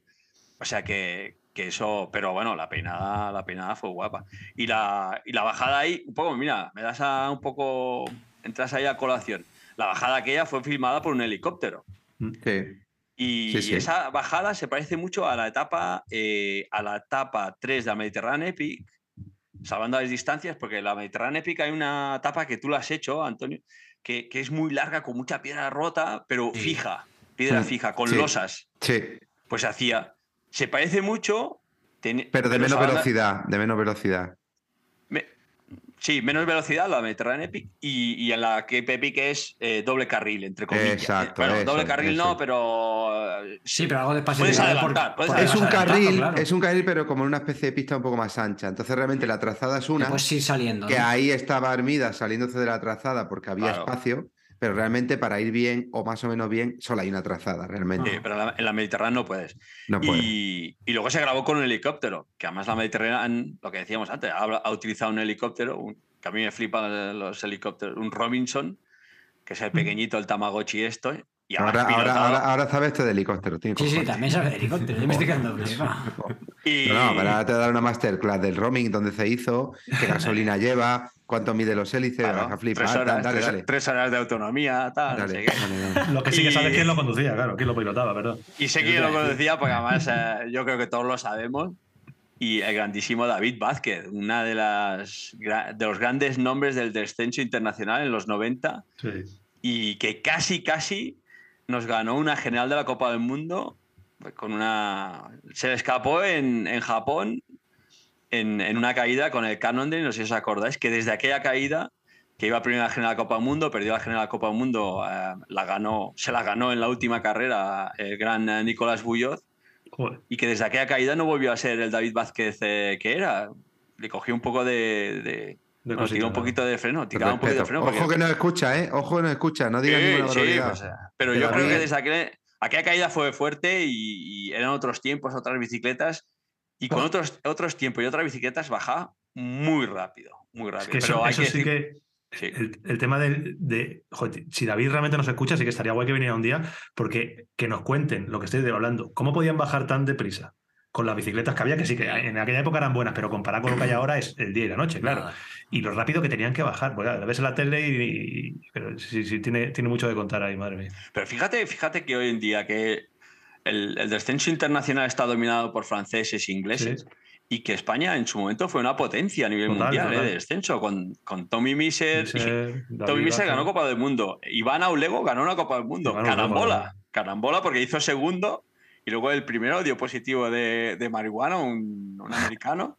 Fumado. Y en, en Canadá, ¿no os acordáis o no? Esto fue Sí, en, eso no me en. Vancouver. No me acuerdo el nombre, pero sí, sí. Sí, sí, sí. Acabó ganando la, la- Le dieron el título de ganador de la Copa del Mundo. David Vázquez ganó Copa del Mundo. Oscar Sainz se metió en el podium. Bueno, teníamos a Bernat Guardia, a- al hermano de, de Tommy Miser, a Pau Miser. O sea, hemos tenido grandísimos corredores Mm. de descenso, ¿eh? Ahora también, ¿eh? Pero una pasada. Y bueno, pues mira, Además- el piloto del helicóptero era David Vázquez. Claro, además David, eh, además de ser lo que ha dicho José, uno de los mejores corredores de la historia del mountain bike de descenso a nivel internacional, él empezó en una era, en una etapa mm, donde salió una, una remesa de juveniles en España bastante buena. eh, fue un año que también era José un poco más pequeño. Y él ganaba, ganaba en rally, ganaba en, en descenso Sí. a la vez, en, Sí, sí, en- sí. en categoría juvenil. Había veces que corría el sábado el descenso, el domingo el rally y, y en Sí, estaba disputando el podio. Luego se centró en el descenso porque se le daba tan, tan, tan, tan bien. Pero, pero yo creo que José opina igual que yo. David, si se hubiese dedicado al rally, también hubiese sido un grandísimo corredor, porque Sí. técnicamente ha demostrado lo bueno que era, pero es que físicamente también era muy bueno. Y cuando terminó su etapa profesional, estuvo unos años vinculado a la Unión Ciclista Internacional en- como técnico en, en los, en los circuitos de Descenso. de la Copa del Mundo. Y, y ahora, bueno, pues ahora se ha centrado un poco más, ha dejado esa parte de, de técnico de la UCI, se ha centrado un poco más como piloto de helicóptero, hace muchísimas, muchísimos eventos, estuvo en la Vuelta a España, de hecho, también como piloto de helicóptero. ¿eh? Y es bonito eso, ¿no? Que al final tú vas ahí como corredor de la historia del mountain bike eh, con la cámara on board. eh, David seguramente iba igual que tú, Claro. alucinando y disfrutando en el helicóptero grabando la carrera. Y yo creo que en el fondo todo esto también hace que el punto de vista final sea diferente. Eh, el, que, el que ese tipo de personas esté ahí vinculadas no es casualidad, tiene que ser No, no, el que le dé esa diferencia. Totalmente, porque además David, cada día que hacíamos reunión a la noche me lo comentaba. Eh, aún sigue siendo ciclista. Bueno, va en bici, eh, o sea, lo de ser ciclista no se pierde, por mucho que te retires, eres ciclista toda la vida. Naces y, desapareces siendo ciclista. Y, el, y lo veías pilota de helicóptero y yo que me paraba algunas veces para hacer algún atajo y tal, y lo veía venir, entonces cuando yo veía el helicóptero ya sabía que venían los primeros. Esto en la Cape Epic te pasa. Cuando Sí. ya ves que el helicóptero se ha, ido, se ha ido, dices, "Puf, aquí me ha metido una tunda, ¿eh? Aquí yo voy a tres minutos, voy a tres minutos del primero. Pero cuando lo llevas cerca dices, ah, aún tengo posibilidades, están ahí los primeros, porque siempre con los primeros. Pero también lo veías pilotar de una manera para no, no entorpecer la carrera. Y, y cada día lo decía, ¿eh? me, me preguntaba, oye, tú, se han quejado abajo si, si con el aire que genero eh, los he entorpecido y tal, porque a, a mí me ha pasado, ¿eh? En la Epic, Sí. a ti te ha pasado, Antonio, Sí, te sí. ir en un grupo, Sí, contigo. Llega el helicóptero. En un grupo contigo, porque es la única vez que he visto el helicóptero. La etapa que fui llega el, llega el helicóptero, se pone a grabar y claro, hay aire que va para adelante y aire que va para atrás. Entonces, el como pilla el grupo en medio, un grupo le tira el aire de culo y otro grupo y se rompe el grupo Ah. y a otros les toca de cara. Y, y es una movida. Bueno, pasa en carretera también, ¿eh? Pasa en carretera. Bueno, de aquí un poco la, la leyenda aquella de Gianni Buño, que un año ganó el Giro de Italia, ¿os acordáis? Bueno, no os acordáis, pero... Pues sois jóvenes, sois jóvenes. Yo que soy más de 40 puedo explicar cosas de estas. Que se dice que ganó un, un Giro de Italia el último día en la crono porque la el crono, sí. helicóptero se puso detrás de él Y le hizo Y el ventilador. le iba haciendo, le iba haciendo, se puso muy bajo El ventilador. el, el helicóptero de cámara y le iba dando viento por- de culo. Si se hubiera puesto en otra posición le daría de cara, pero en este caso, como buen italiano, Sería, te- te decir, sería casualidad que los italianos no son muy de eso, no son pícaros para hacer esas cosas. No tienen esa picardía. No, no, yo- se equivocó. se- era despistado. La, la casualidad. Y hablando, hablando de la y de los helicópteros, eh, el, el caso de la Mediterranean Epic, la verdad es que es, es- es- es muy paradigmático porque es una carrera que no tiene 20 años de, de- de experiencia. Seis años. Y es increíble lo que ha conseguido. En, en dos, tres años ya tenía un nivel, a nivel eh, audiovisual, con streaming, con helicóptero, que yo no lo he visto. Yo no sé si tú has visto, ahora que has estado desde dentro, algo parecido aparte de la Cape Epic, porque es- están casi, o sea, a nivel de, de- de- de todo, es, es casi como una pequeña Cape Epic en, en Europa. Yo no sé si hay algo igual. Totalmente. Yo, yo creo que están en Champions los dos. Sí. Lo que pasa es el típico que estás en Champions, yo qué sé, no sé, no entiendo mucho de fútbol, pero. El, el Paris Saint Germain este, ¿no? Que, que es del jeque, y otros están en Champions, que son el Liverpool, ¿no? Pero están en Champions, lo que pasa es que uno tiene un presupuesto de 800.000 millones Claro. y otro tiene de 400.000, pero es lo mismo, o sea, es exactamente lo mismo, es la Cape Epic en pequeño, pero en Europa, Ah. eh, de, de kilómetro cero, de cercanía. Eh, La expo, el paddock, el ambiente que se vive, la verdad es que me recordó mucho la, la Cape, cuatro días, y luego a nivel medios es una... Bueno, tú, vosotros que sois del sector, tú sabes que hacer lo que se ha hecho Es increíble. o sea, es ca- increíble. camiones, Sí, sí, es cables, retransmisiones, mantener un helicóptero levantado cuatro horas es un. ese- bueno, es curioso porque eh, David a mitad de etapa se iba a repostar. Entonces, cuando él estaba repostando, nosotros los bicis cubríamos la carrera. Vosotros no ¿Cuán- os dabais cuenta, pero se iba a repostar a Castellón, repostaba rápido, volvía en función de la etapa. O sea, increíble la coordinación y, y los medios que, que pone Mediterranean Epic. Y, y de ahí que haya salido un- una Y- carrera tan chula. Tú que has estado en, como has estado en contacto con, con Héctor, con el, con el organizador, ¿qué perspectiva de futuro tiene? ¿Tiene idea de mantener el, Conquistar el mundo. Lo, lo que tiene o de crecer de alguna manera? Eh, hablando con él, tiene. Es un tío inquieto, es de marketing. Es un tío del marketing. Es. Bueno, su, su, su profesión es marketing, ¿no? Al final, hacer un evento es, es marketing. Pero me refiero que, que no es el ex pro o. No sé. Sí, que es- eh, Sí, sí, Pasión por no- el ciclismo y. o- sí, pasión y- por el ciclismo. El tío fue a la Epic y dijo: Yo quiero una cosa de estas al lado de mi casa, Castellón. Él ya Por tenía Open una carrera de, dos días, Sí, de antes de ir a la Cape Epic, que era la Mediterránea Extreme, que creo que eran dos días, muy, du- muy dura, muy dura. muy dura, pero con, pues eso, con esa, esos principios de mountain bike auténtico, de, de los recorridos como son la, la Mediterránea. Y, y él se había hecho su cota de mercado ya antes de, de empezar la Mediterránea Epic. Él sabía que tenía ahí un seguidor que quería este tipo de carreras, que es el que él, como, como aficionado, le gustaba. Y Y ahí de fue hecho- la Cape donde De hecho, ella a dio. día, a día de hoy sigue también Sí. manteniendo la Mediterranean Extreme. Bueno, eso. también, también voy a decir, en la provincia de Castellón y entrando ya hacia Teruel y todo aquello, es fácil tener una Mediterránea extreme, ¿eh? porque el terreno, el terreno es punky, es punky. ¿eh? Es O sea, extreme, extreme. hacer, hacerlo extreme en Cartaya es más complicado, ¿sabes? Claro, o sea, a nivel de terreno, hacer, un, hacer- claro, hacer un rampage en Utah es muy fácil, hacer un rampage en Cartaya. En Alba- vete, al, vete al Albacete a Red Bull, señor Red Bull. Vete al Albacete y dame el rampage ahí. Tiene huevo. Crea un evento guapo, crea un evento guapo. Real, a Ciudad Real. Vete a hacer un O sea, rampage a Ciudad Real. Sí, Claro, sí. pero que no es cuestión solo del, recor- del recorrido, sino lo que es increíble es eh, lo que hay alrededor de, de un recorrido que es súper que mover, atractivo. claro. Es, desde el punto de vista del espectador, realmente a mí, yo, yo la he estado viendo, la he estado siguiendo como cuando sigo el tour. O sea, realmente yo estaba en casa, llegaba por la mañana, sabía, hostia, que hoy hay, hoy hay Mediterranean. Me fui el sábado, estuve entrenando, durante la etapa 3 iba con el pinganillo puesto en mountain bike, escuchando. No lo veía, pero iba escuchando. Porque realmente eh, Claro, es que eso a nivel organizativo, eh, tener a todo lo que hay ahí, de verdad que no, no, a mí me cuesta entender cómo han conseguido tanto en tan poco tiempo, es exagerado, o sea, es exagerado. No, ¿Y no, cómo- han creado un evento muy chulo, pasa? muy chulo. Como que normalmente en, M- en MTV pues miramos la clasificación, pues han quedado así, pero no sabes lo que ha pasado. Y claro, de esta manera realmente hemos visto pues cuando ha atacado uno, cuando aflojea otro. El- la Y de potenciación a para el, la potenciación que hace para que te guste el mountain bike es brutal. O sea, un evento de este estilo, el poder seguir eh, a esa gente, el poder conocer a, Mar- a Martín, Sto- toda esa gente que no les conoce de otra manera, eh, eso solo se consigue así. Se consigue pues con cámaras y con una jarta de dinero que tiene que haber ahí metida, que claro, que debe ser eh, exagerado, porque si no, Mucho, es exagerado. claro, si no hubiera mucho dinero y mucho trabajo, lo haría todo el mundo. Y, y a la vista está que no, no lo pueden hacer porque es, es, es increíble. Así que bueno, la verdad es que hay que darle la enhorabuena también a Sí. toda la gente que esté ahí en Sí, no, los pensantes buah. porque es, Bueno, ya tiene pensadas cosas, ¿eh? Ya estaba el tío cavilando, no sé qué, tal, una crono, un no sé qué, una cosa nocturna, una movida.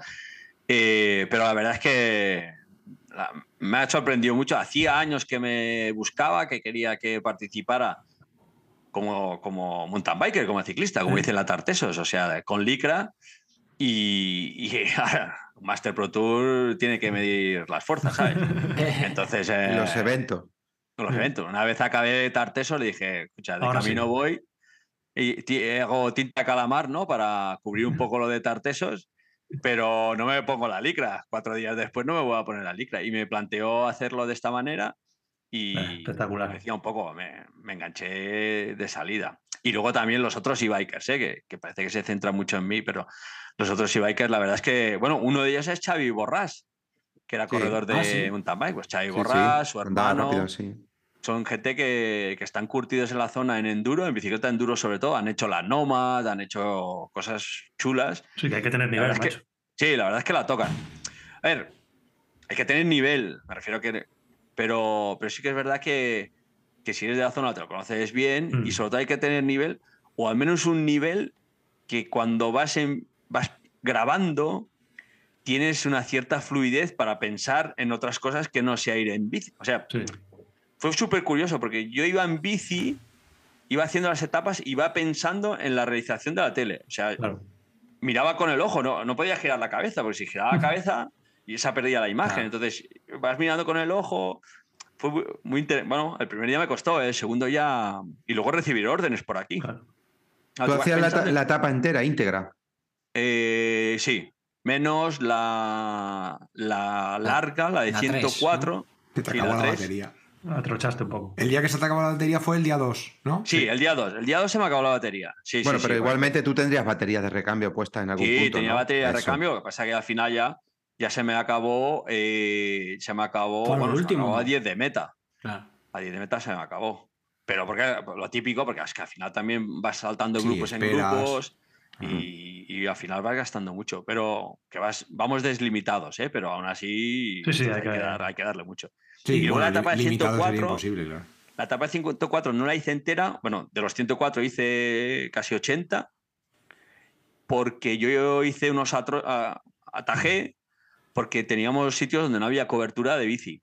O sea, la mochila no, no enviaba señal, teníamos puntos negros y entonces ya hicimos atajos para, para la alternarnos cabeza de carrera, porque la cobertura lo estaba cubriendo el helicóptero, entonces lo que hacíamos es, la zona esa negra no tenía sentido que nos metiéramos dentro de la zona negra para gastar batería, entonces atajábamos por un asfalto o por una pista en paralelo y, y- y por eso casi en todo momento, luego hay muchas interioridades ¿eh? de lo que ha pasado dentro, porque al final veías que, que tu compañero no estaba cubriendo, pues te cubría las espaldas, que se escapaba aquel, y él llevaba tres palitos de batería, te lo cubría la- el ataque ese para llegar a la- al avituallamiento, o lo lanzabas por un atajo de asfalto para que cambiara la batería, cuando tú llegabas cambiabas batería, pero se te iba el grupo, entonces el otro salía. Joder, todo eso por pero- pinganillo dándote la matraca, claro.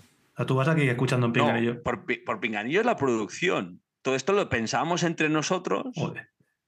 porque al final el del camión no entiende de baterías de bici. Sí, claro. O, o dice, sí, sí, pero eh, se piensa que es como una moto que Una tienes moto, 150 claro. kilómetros de autonomía. Autonomía. Claro, tú como tú vas pedaleando y dices, escucha, Sí. aquí me quedan 20, bueno, como el cuerpo mismo, ¿no? quedan 20, tengo batería, no sé qué, estos tíos van rápido. Pero no, ha molado mucho y la la verdad es que por eso le digo que me, me salió un poco de la zona de confort, ¿no? De, de tener que gestionar muchas cosas y entonces cuando has sido corredor ya lo que es lo que es pilotar ya lo haces de manera natural. Cógete, cógete, cógete la huella esa que tienes con la taza, de- la taza del hormiguero. Bicilab, ahí, mete, mete un poquito marca. Charlie se han callado antes, ahora soy yo. No, no. Laura, esto lo ha pasado todo, todo- todas las retransmisiones, la pobre Laura Messenger, de tanto hablar, yo la estaba escuchando que cada dos por tres se, se quedaba sin voz, se quedaba, se quedaba, y la vez que va eso, que va re- retranqueando y poco a poco, poco a poco, que va petardeándole ahí el, el motor y, al- y que Totalmente. Sí.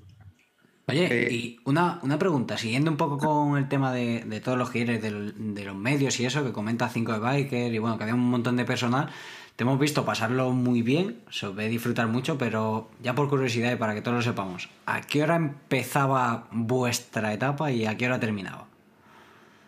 Eh, buah, estoy pillado, ¿eh? Yo Ah, me tranqui. levantaba a las. eh, nos levantábamos a las 5.46 Estás fastidiado, ¿eh? A ¿eh? de la mañana, estoy fastidiado. Sí. Nos levantábamos 5.46, desayunaba, eh, como un pro, ¿eh? Arroz, Joder. tortilla y Pero toda la que movida. Al final, menuda calentada. Sí, sí, recogíamos mochila Bueno, las mochilas hay que, hay que activarlas por la mañana, pinganillos, todo el tema de conexiones. Y la carrera salía a las 9. Yo a las 8 y cuarto ya hacía una primera conexión. O sea, con- eh, conexión, iba a buscar protagonistas, entrevistas. Ah, sí. Ya también he hecho, hacía entrevistas. Hacía entrevistas a las 8 y cuarto porque se, se editaban para meterlas dentro del directo. Ah, claro. Y luego a las 8.45, antes de la salida, hacía una conexión en directo de presentación de un poco pues con Laura y con Isma. Y acabábamos sobre las 10 de la noche o así. Una cosa y la mía. otra. Sí, sí, luego llegaba a meta, en, en mi caso llegaba a meta, hacía entrevistas, eh, lo que podía con los... Entraba, he entrado un par de veces a plató con Isma y, y Laura. Laura, si nos oyes, era un poquito la que tenía la vida más fácil, porque ella acababa el programa y, y se tomaba ahí un par de días de cama, pero bueno, hacía otros curros. Y no tenía que Isma. cargar batería. Sí, recargaba baterías, porque escuchar a Hermida todo el día, también la matraca, Ta- también todo te el día quema, la matraca, te va- te va. también quema, también quema. Y por ejemplo, Isma acaba la transmisión y ya sabéis que Isma tiene SMTV. O sea, Sí. acababa y se iba a escribir la crónica de la Buah. carrera. Qué bueno. Que por eso tenía, bueno, pues todos los internautas tienen la crónica de SMTV. Perfecta de todas las etapas. Y eh, a Isma no lo he visto cenar ni un día. No. Luego se iba en bici Sí, porque monta, monta en bici. y Luego, por, cuando Claro, termina claro, las etapas, siempre ha dicho que se va con la bici a hacer las etapas. Y, y claro, Isma y Caro y Carol, su, su Sí. pareja, pues eh, eh, Carol hace la comunicación de Mediterranean Epic, pero al mismo tiempo, cuando acaba la Mediterranean Mm. Epic, hacían vídeos de la bici de Josh Egger para Claro. SMTV. O sea, jornada, jornada larga. Jornada, jornada muy divertida, muy divertida todo el rato con amigos y charlando, pero.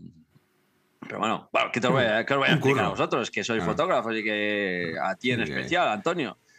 Eh, ¿Cómo eran tus jornadas en la Epic? Sí, pero te gusta mucho. O sea, son maratonianas, pero como te lo estás pasando Claro. bien, se te, se Claro. te- se te Claro, olvida. Es un claro, trabajo. eh, sí. Realmente es un trabajo agradecido. Un trabajo Sí, muy agradecido. mucho. Que te veo eh, para repetir, ¿eh? Eh, ¿Dónde? Que Para para repetir. No, El, el Atarteso, a ver, puedes repetir, el, atar- el Atarteso como Master 40, en la Kepi como persona normal, bueno, también Master. Bueno, Bueno, como- como en la Kepi se lo reportero. perdono. O como reportero infiltrado, puedes ir a la Cape. ¿O, Uh, o qué? ¿No, ¿O no te han llamado? Ok. Bueno, esa Eh, cláusula de rescisión alguna- hay que pagarla. ¿eh? guapo, ¿eh? ¿Alguna charla? ¿Alguna charla tenemos con Cape? Sí. sí, Hostia, sí, esta- esa, estaría- esa sería buena. Reventamos el chat.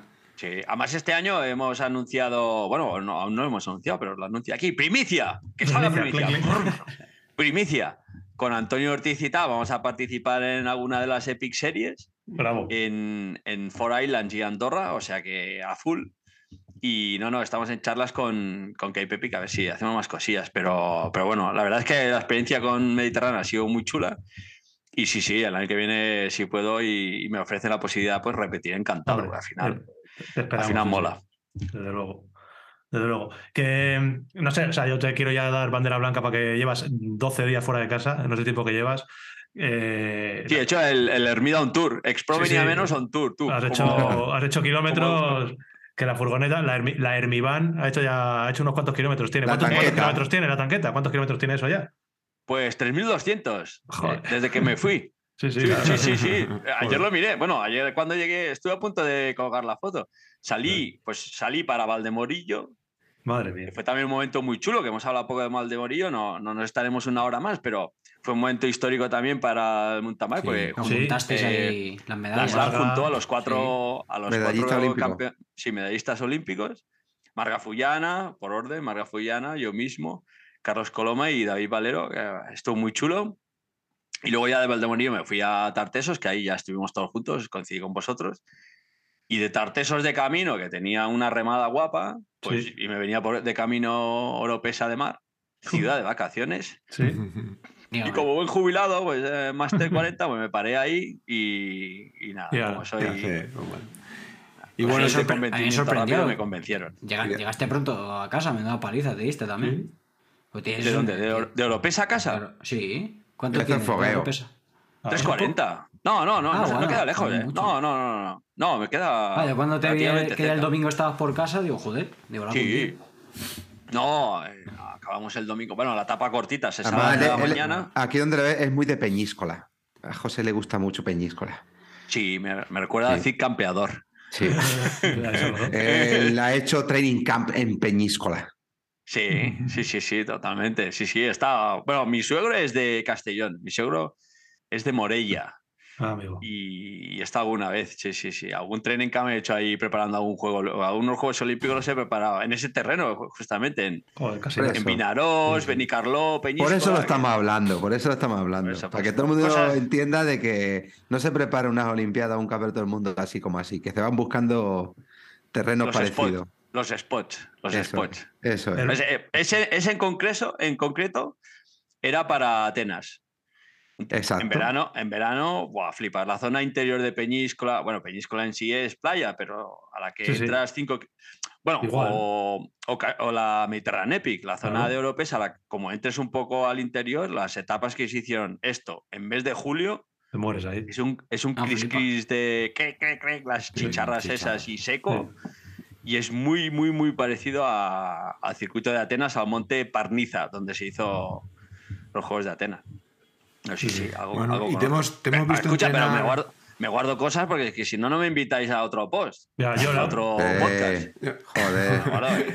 No, yo, sí te quiero preguntar por cómo, cómo se, se presenta la temporada, que te hemos visto que, que en el invierno has entrenado, este año te la has currado ahí. Te digo. Fíjate, hasta Lisa, hasta Luisa se ha fijado en tus entrenamientos en el gimnasio. y entonces que, bueno, ya nos has contado que tienes ahí un par de objetivos con, con Antonio y el resto de la temporada, ¿cómo se presenta? Tanto a nivel deportivo como a nivel, no sé, de, de otro tipo. No sé, este año con Red A ver, Bull, no, ya no... Te- te- temporada. Claro, es que yo cuando hablo a veces de temporada es, aún tengo el, el- el chip ese competitivo. Entonces, ¿cómo se presenta la temporada? Pues Copa del Mundo, Mundiales, Europeos. Hace tiempo que le he dejado. Bueno, atrás. has- las has estado, las has estado comentando todos estos años. Este Claro, año... claro. eh, eh, Entonces, ¿cómo se presenta el, el año? El año. El año. Eh, pues eh, la verdad es que mola, porque como ya os comenté en, en su momento en su post, eh, ya no estoy vinculado a las bike race. Esto también me permite, pues el tiempo que dedicaba a las bike race, pues me- ahora lo tengo libre y no os preocupéis que lo ocupo en otros eventos. Sí, no, o sea, no- no, no- es que no me he sentado en casa. No me voy a Oropesa A. Marinador de vacaciones. bueno, sí que he ido, pero no he ido de vacaciones. Y, y bueno, pues ahora Ahora que tengo por el camino. A ver, ahora tengo, bueno, tengo vídeos, tengo que hacer, crear contenido para mm, reuniones para tres naciones, con policía francesa y gobierno andorrano, porque la tres naciones pasa por tres países Sí. y, y España, evidentemente. Entonces tengo ya las re- primeras reuniones, temas de sponsors, eh, eventos. eh, la, la siguiente carrera va a ser eh, con Antonio en abril, For Islands. Vamos ya. Luego la Tres Nations, luego posiblemente algo cerca de Madrid, ya os los desvelaré. Alguna de grave quiero hacer también. Eh, no, no, ya, ya se me está rellenando el año. La Tres Nations, la Puro, la Purito, alguna cicloturista. Luego también, no nos olvidemos que al final casi llevo 20 años con Mérida y sigo con Mérida. Mm. Y, y tengo pues eh, festivales, Lago de Garda, Sea Classic, eh, presentación en julio de la colección de Mérida en Alemania, en, eh, en- en, eh, Frankfurt, este año cambiamos de localización, algún shooting y algún test de producto o prototipo nuevo que va a sacar Mérida bicicleta cross country y en y, bueno enduro ya lo hemos sacado pero hay una e-bike de camino y una y una cross country maratón de camino nueva Venga, ya, eso es una notición. Joder. completamente nueva, o sea Joder. que no, no, hay Inicio. mucho trabajo por hacer ahí. Menos mal que Y- los alemanes no nos escuchan, pero Mérida, España, igual sí que nos escucha, ¿eh? Sí, sí, sí. No pasa nada, esto es cebar un poco ahí eh, Eso, es, marketing. eso es crear, No, crear hype. que. Claro, es crear hype. Crear hype. Que, que la gente no Y- se piense que. Y en tu faceta ya de, de, de mister, como digo yo, eh, ya, ya que estamos aquí soltando bombas, eh, ¿Pico va a correr algo de mountain bike o no le van a dejar? O no sabemos nada de eso. De momento aún está en fase negociación. de- Sí, En negociación. Ah, ahora se está tomando el descanso pertinente. Mm, Ya sabéis que después de Benidorm no hizo el Mundial. Sí. Mundial espectacular, ¿eh? Ojo, que yo no, no estaba aquí cuando se comentó, pero Mundial espectacular. Sí, sí, brutal. Y, y bueno, pues ahora está semi descansando, pero el descanso de Peacock, ¿sabes? Que, Sí. que hace 200 kilómetros iba a correr a, a, a 2.40 al minuto o a 3, o no entiendo el atletismo, Sí, pero es está brutal, sí, sí, bajada, exagerado. está de todo. En, en dos días, como quien dice, empieza ya, ya tenemos Strade Bianchi y las carreras gordas. Entonces. eh, te Y, ahí quiere estar, ahí quiere estar fino, ahí Claro, quiere que- estar. El año, pasado, eh, el año pasado se le hizo pelota, Mm, porque no se tomó el descanso, bueno, no se tomó el descanso, pero ganó un mundial de, Claro, de ciclocross, en Fayetteville.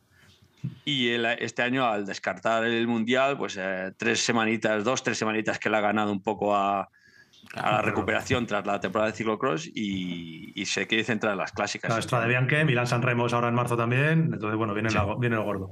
Pogacar Que- da un recital hoy y viene con ganas. Se está hablando un poco de Y ese a- tema también, sí. Sí. No visto. Además, Poga- Pogachar también, bueno, sí, se ha estrenado, se ha estrenado hoy en, en Jaén, en la clásica de Jaén, en, Sí, sí. en la Strade Bianche nuestra. Sí. O sea que. Ese Paraíso tampoco sabe, no sabe salir de paseo. Que mira, un millón de gracias, tío, que te hemos dejado sin voz. Que eso, eso es un puntito que se va a llevar Bicilab el podcast, porque no todo el mundo es capaz de Ojo, dejar eh. sin voz a Armida, ¿eh? Es verdad, ¿eh? Es verdad, esto es bueno. Casi, casi imposible. Eso no se ha He visto pasado, nunca. he pasado un momento de crisis, ¿eh? Sí, sí, sí. Has empezado en FM y has terminado en AM. Sí. Uh, Que- escucha, nunca, he, nunca he escuchado ninguna cadena en AM. ¿Tú has No, no escuchado lo alguna vez? no falta. Claro, joder. ¿No? ¿Qué se oye? ¿Qué se oye? Otro tipo de radio, todo más melancólico. Otras frecuencias. Es otra frecuencia. se- se Te, te lo ha otra dicho un amigo, ¿no, Antonio? Te lo ha No, dicho un no, amigo. no, no, en primera persona. En primera Pero persona. Jorge, Jorge ha salido rápido al quite. Jorge escucha AM. Ya M no lo escucho. Eso, yo cada vez que lo pongo suena.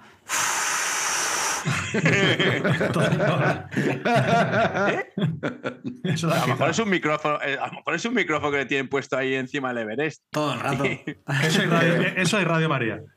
Yo es que vengo de la ITT. es verdad. Radio Lo María. único, lo único que vas a pillar de cobertura. Guay, chavales. Que Pues nada, muchísimas gracias, tío. Ya sabes que siempre que te apetezca echar un rato, hablas con el tutete y que, bueno, si seguís hablando después de esta y, lo y perdono, a, y este. Ha hecho, mucho, ha hecho mucho como para, solo, para, para mantenerle rencor solo por esto. De todas formas, ya, me- ya me ha prometido que se va a cambiar la licencia. Entonces me quedo Y, más tranquilo. Ojito que tienen que, esto- que esta pareja tiene For Island, eh, ¿eso es marzo? Abril, No, abril, Abril. abril. Abril, eh, esa va a estar aguas guapa. mil. Aguas Hostia, mil. tío. Yo, yo, yo, yo me apunto, tío, a For. Island. Yo voy a, voy, yo Nos voy- conectamos desde allí y ya verás cómo me ha metido los pelos Oh. para adentro en la primera etapa, Hermida y yo. Podemos, podemos conectarnos. Podemos Claro, conectarnos de allí. claro. En el barco. Sí, sí, sí. Tenemos ahí. Hombre, guau, te- si- tenemos si un hay un- que un flipas. podcast Si hay un lunes, ahí. Antonio sabe que en nómina, por lo que le pagamos de nómina, sabe que todos los lunes tiene que estar presente, esté donde esté. Con lo cual, si eh, For Island pilla un lunes, ya sabe que tiene que estar ahí o otro mes que no cobra. No, no pilla, no pilla. No pilla. Es- oh, sí, sí, sí que pilla. Es un martes, de- cinco días, de martes a Pues- sábado. Pues ya está cerrado. O sea que Esta semana habrá que atrasar el podcast. Grabamos, Eh, grabamos el lunes. Pero para vuestra salud mental, a lo mejor es mejor no conectar. ¿eh? Estaremos Hostia. en un yate, Ya te digo. rollo, rollo oligarcas, Sí, sí, eh, pero oligarca ruso total, ¿eh? Con unos pantalones de esos. Vamos a ir a lo Olev. Sí, con unos pantalones, sí, sí, sí, con unos pantalones de esos cortitos, un bañador de esos kit- cortitos sin criterio, Todo muy loco, todo muy loco. todo muy loco, todo muy loco. La, estar taci- guapo. eh, la tacita y así, la botella de cha- Chandon, de Moe Chandon por fuera. Hostia, sería guapísimo, tío. Brotando, puede ser. Para Pues es salud bueno. mental estoy muy malo, ¿eh? Estoy muy malo. Bueno, pues, eh, esperamos esa conexión con, con ansia. José, muchísimas gracias, tío. Y muy buen trabajo el que has hecho esta semana. Da también la enhorabuena a toda la gente que está por ahí, que tendrás contacto con ellos y que nos han hecho disfrutar de- del mountain bike a tope. Gracias por venir otra vez. Mil Gracias, gracias, a estar vosotros. aquí. eh, y felicidades a vosotros. Gracias. Gracias. Eh, fe- muchas felicidades a vosotros por, los, por las cifras y por el podcast que, que a veces eh, vosotros siempre tiráis para afuera, para el otro lado de la valla. Y quizás empezaremos ya a tiraros elogios a vosotros que estáis haciendo un magnífico podcast. Bueno, Muchas gracias. Muchas De las gracias. cifras se ha hablado poco. Escucha, tú que seguro que tienes un chat con todo de la Mediterránea, mañana te coges, te, te copias el enlace y lo mandas al chat. Que bastante que hemos hablado de la Mediterránea. Y gratis. Bueno, gratis. Eh, yo- yo- a mí me ha llegado un bizum ahora mismo de estos de la crítica. Joder, macho. Mira, ahora, eh, eso es. Pues Venga, nada, Tete, descansar, que no te dejamos gracias. descansar. Venga, vos. gracias. Chao. Venga, chao. Un seguimos, tío. Un abrazo fuerte. Chao. Chao. Ole. Pues ahí está, otra vez, otra vez eh, Hermida, que fue el podcast más visto y más escuchado hasta que ha llegado Ismael Ventura, que la- le ha hecho una, ¿cómo se dice? ¿Cómo ha dicho que le hizo Georg Heger? Una, una pasada, ¿no? Como la llamaba antes, una Peinada, peinada. peineta. Una peinada, una peinada. Una peinada. Le ha hecho una peinada a Ismael Ventura por la derecha también, que ahora mismo es el podcast más escuchado de, todo, de todos los que hemos hecho. Y nada, pues un placer, como siempre. Una- Es un maestro, ¿eh? Es un Sí. auténtico maestro. Da gusto hemos- escucharle le hemos cómo comunica. Joder, cómo comunica, cómo cuenta. Es que es cómo- exagerado. Es que Al sí, a ver, yo no hecho para que- parecido- Sí, dale, dale. Lo- Es que eh, ha ido a hacer pues algo muy parecido a lo que hace día a día en, en su Instagram. O sea, Claro, le sale solo. tiene- nos tenemos eh, acostumbrados a eso, a meterte a Instagram, ver que hay 50 historias nuevas de José Hermida y, y es él Y en una salida re- retransmitiendo lo, lo que hace con, con ese, pues eso, ese, ese humor que le caracteriza, claro. Sí, es que es, eh, claro, no se lo quería decir a él estando presente, pero a modo de anécdota para los que estéis escuchando, ayer cuando estábamos hablando de, de eso que he dicho antes, de que digo, si es que no hay nadie mejor para hacer ese trabajo que él en todo el universo. Y es verdad, ¿eh? Y No es nadie. verdad. Y Antonio, Antonio Ortiz, que otra cosa no, pero lo conoce bien, contestó, simplemente contestó con tres palabras, dice, es un genio. Y, y contestó con es un genio, y, es que es verdad, es que es un genio. O sea, es que hace las cosas tan bien que no te da ni para tenerle envidia. Pero tú sabes que cuando No, la gente no. es un, claro, cuando la gente es un poquito mejor que tú, o, o como que es más, ese, ese compañero que es un poquito más guapo, dice, "Ey, es que este, y, y le tienes ahí como un poco de envidia, pero como lo hace todo tan, tan bien, o sea, dices, es que, es que no puede. Suerte que no es guapo, ¿eh? Ya, pero si ahora ya, mira, ahora ya. guapo. Siempre claro, te lo digo, siempre te digo, Tete, suerte que no eres guapo, porque macho, tienes todas las cualidades, eres, bueno en bici, eh, tienes una mente privilegiada, vas rápido en mente, vas rápido en bici, eh, eh, no para, en lo que tú dices, Claro. comunica. Claro.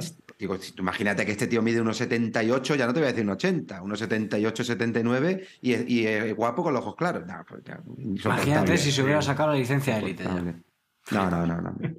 No, pero es verdad, yo, yo lo definí como genio porque al final ese Sí. tipo de perfiles de gente, pues son, para mí son genios, son gente que están por encima de la media y que no lo puedes definir con, con- con cual- adjetivos calificativos, es, ya está, eh, ahí, lo, ahí lo metes todo en el mismo, en el mismo Acá. cubo. Acaban haciendo todo. Sí, todo bien. al final, Eso pues es. eso, hay que Mm. pues, disfrutar de, de ellos. Es- eso, eso, es justo lo que has dicho, disfrutar de ello. Que, Jotis, mete, vamos a hacer mm, secciones express, que al final no ha sido tan caótico, pero vamos a hacer un par de secciones express, yo creo, y nos da tiempo Venga. a informar un poquito. Vale. Informar, Bicilab te informa y te entretiene, pues tira con las noticias. Venga. Las noticias express.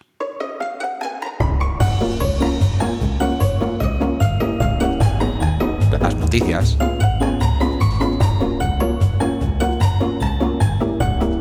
Las noticias.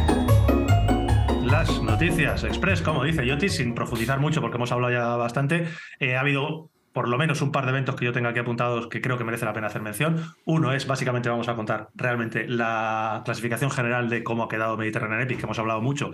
Hemos hablado del increíble plantel de corredores que ha habido, pero no hemos contado realmente eh, más allá de quién ha sido el ganador masculino. Georg Heger, del Speed Company Racing, que saltaron a la fama este marzo pasado por el tema de que ganaron Cape Epic, Georg Heger y Lucas Baum. Y en chicas ganó Luisa Dauerman, eh, como hemos hablado de ella, eh, una auténtica o prácticamente una gran desconocida, una niña con 20 años del Trek, eh, del Trek Promesas, por así decirlo, que ha dado una exhibición eh, desde el primer día y además poniendo un poquito de, emoción. Georg Heger ha sido primero, creo que el segundo, a ver, lo tengo por aquí apuntado, sí, ha sido Christoph Lukasik del JBG y tercero Martin Stosek del Canyon. Eh, en chicas, eh, ha sido- primera fue, mm, ha sido Luisa, segunda ha sido Janina Bush del Bumegamo y tercera, si no me equivoco, ha sido la chica del Cannondale, Mónica. Ha sido ella, ¿no? Sí, Mónica sí. Calderón de- del Cannondale. Y bueno, el desarrollo de las etapas, no vamos a entrar en ello, pero han sido espectaculares. O sea, realmente ha sido un espectáculo. ¿Vosotros lo habéis podido seguir más o menos? ¿No? Bueno, no te crees que mucho. Al final son cuatro etapas eh, en directo que si te pones a hacer... eh, a escuch- Bueno, tú lo hiciste muy bien, que lo escuchaste Claro, y no lo viste. lo, lo escuchaba como un podcast. Eso lo tenía que haber hecho yo, pero bueno, cada vez que me metía, es verdad que veía entre 800 y 1500 personas viéndolo, entonces decía, madre mía. Y luego sí que lo seguía un poco pues, por lo que iba poniendo Hermida y, y en la propia perfil de, de la Mediterránea, que es donde seguía un poco cómo iba. Sí, la- la- las etapas han sido muy, muy chulas y, y como se pueden seguir, que es algo muy, muy poco habitual, te das cuenta de cómo es el desarrollo de una carrera de mountain bike, que no tiene absolutamente nada que ver con una etapa de ciclismo de carretera, que es lo que estamos acostumbrados a ver, y como hay en una etapa de tres horas hay tres alternativas diferentes, tres escenarios de carrera totalmente diferentes, un grupo que luego le cogen, que luego es el otro. Un espectáculo. Sí, maneras también diferentes de afrontar. eh, en- es importante también no perder grupos cabeceros, pero gente que se conoce bien, pues eh, salía a su ritmo y luego llegaba a, a los puestos de cabeza, a pesar de haber perdido el tren al principio. Andreas igual. por. ¿Sabes, eso es. ¿Sabes qué arma usaban ellos? A ver, La confianza. la confianza. Una co- no, eso no, no lo he hablado con Hermida, pero hubo una cosa, un episodio muy gracioso, porque yo vi muy reflejado a Bicilab. Etapa 2.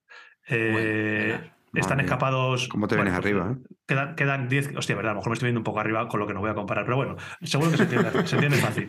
Se entiende fácil. Etapa van a 2 está, acabando la, la etapa, últimos 15 kilómetros y van escapados eh, Georg Heger y Lucas Baum del mismo equipo y Sascha Weber del otro equipo. Tres alemanes escapados a 40-50 segundos venía, venían pues, los perseguidores. Eh, en una de estas, Georg Heger, que es un absoluto búfalo, se va del grupito de tres, se va solo, se va yendo solo, hay un corte, va metiendo vatios, metiendo vatios, metiendo vatios, metiendo vatios. ¿Y la situación cuál es? Pues que eh, Lucas Baum, que es su compañero de equipo, eh, en vez de dice, bueno, voy a dejarle a, Sa- a Sasha Weber, que no es de nuestro equipo, que es el que tire. No, no, no.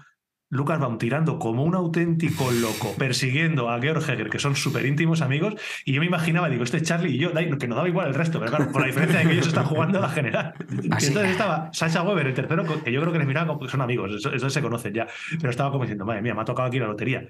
Georg Heger como loco tirando y por detrás a 20 segundos, pero como un loco tirando el compañero a, a cazar al otro. Digo, hostia, tontísimo. Bueno, hay que eso no me la- sorprende. No, no, no, no, si es que éramos Charlie y yo, te lo juro, pero con algún patio más por ahí.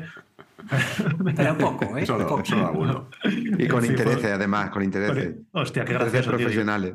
Claro, Laura Meseller, que está acostumbrada a ciclismo de carretera, no daba crédito, le decía a Isma, pero que esta, que, pero que esta, que esta Claro, ¿qué está locura, esta fantasía, esta fantasía que esta fantasía que es. Y bueno, Isma intentaba explicárselo y decía, bueno, a ver, incluso en mountain bike es raro esto que están haciendo. Dice, todos es que son muy especiales, los de, los de morado, madre mía, qué gracioso. Así que bueno. un vídeo nuestro. Eso sí, bueno. Y luego este fin de semana, eh, ayer, bueno, ayer, antes de ayer, Yotis, ¿cómo está el tema fechas? Nada, es que la habéis pasado por. Por el os hoy no, te hemos, pre- venido hoy no bien. te hemos preguntado. Claro, Pues antes de ayer. Eh, antes de ayer, bueno, este domingo, bueno, sábado y domingo, porque eh, las chicas corrieron Ah, el sí. sábado, ha tenido lugar el Super Cup en, en TV de Shimano Masi. En la, en la Nucía, carrerón con un nivel espectacular. Esto estamos hablando de XCO, no XCM. Y, y ha habido un plantel brutal. En élite, chicos, fijaos quién ha ganado. Sam Gaze, uno de los corredores que más en forma estuvo el año pasado del Alpecin. Segundo, David Valero, haciendo de David Valero, que es lo que mejor sabe hacer. Que, Venid de atrás y Venid casi atrás. adelante. y, y- y le dan una vuelta más y, y- y engancha a Sangués. Y tercero, Sebastián Fini. Cuarto, Antoine Philippe. Y quinto, Jofra Cuyer. Eh, Pablo Rodríguez hizo sexto, Séptimo. séptimo, séptimo, Séptimo. creo. Ondrei Ching, que bueno, estamos hablando de nombres espectaculares. Bueno, Tomás. Sí, Soto, sí, eh, espectacular. Eso, eso en chicos. Y en chicas tengo por aquí la clasificación, a ver si la encuentro. Sí, ganaron la de La Pierre, acaba con La Sí, Pierre y la de la compañera las dos del, del Me pierdo la general. Sé que Natalia hizo sexta. Sexta. Sexta hizo. Sexta, creo. Rocío no, no corrió porque Vale. tuvo, tenía problemas. Creo que al final, según he leído y oído, que algo le ha hecho como una reacción alérgica y Joder. no estaba bien. Y bueno, la semana que viene la veremos ya en Chelva, si todo Y va bien. Nuria, Nuria hizo octava. Nuria Boschipko se hizo. Sí, sí, hizo una buena carrera. Hizo. Sí, sí, sí. Y se pudo ver también en Twitch, una retransmisión en Twitch. Yo no tuve la oportunidad de mirarla. Ah, estuvo en Twitch. Sí, Yo sí la, la estuve viendo y bueno, realmente fue, eh, fue, fue pobre, por así decirlo, sin ánimo de Sí, criticar, bueno, que realmente compara, es- claro. eh, tenían muy poquitas cámaras, con lo cual estaba bien porque la retransmisión que estaba haciendo el speaker por lo menos te permitía seguir un poco con la información Claro. que él tenía. Pero claro, no, no fue como por ejemplo la que se hizo de, de ciclocross, que fue espectacular, del Campeonato de España de ciclocross, que, que la verdad es que se, bueno, fue, fue, fue muy buena. Ah, aquí tengo la clasificación de chicas, que la tenía abajo. Eh, Malén Deng, del, del de, lo diré, de, lo has dicho tú, de la Va piel. con La Pierre, la bici La Linda Indegar y Jennifer Jackson tercera, han sido las, las tres féminas élite. Así que bueno, carrera de- del Supercamp Masi. Creo que la siguiente ya es Chelva, si no me equivoco. No sé de los internacionales ya de Chelva. Chelva que vienen. No sé si creo que es este fin de de luego. Bañoles, ¿no? O- Sí. No sé si.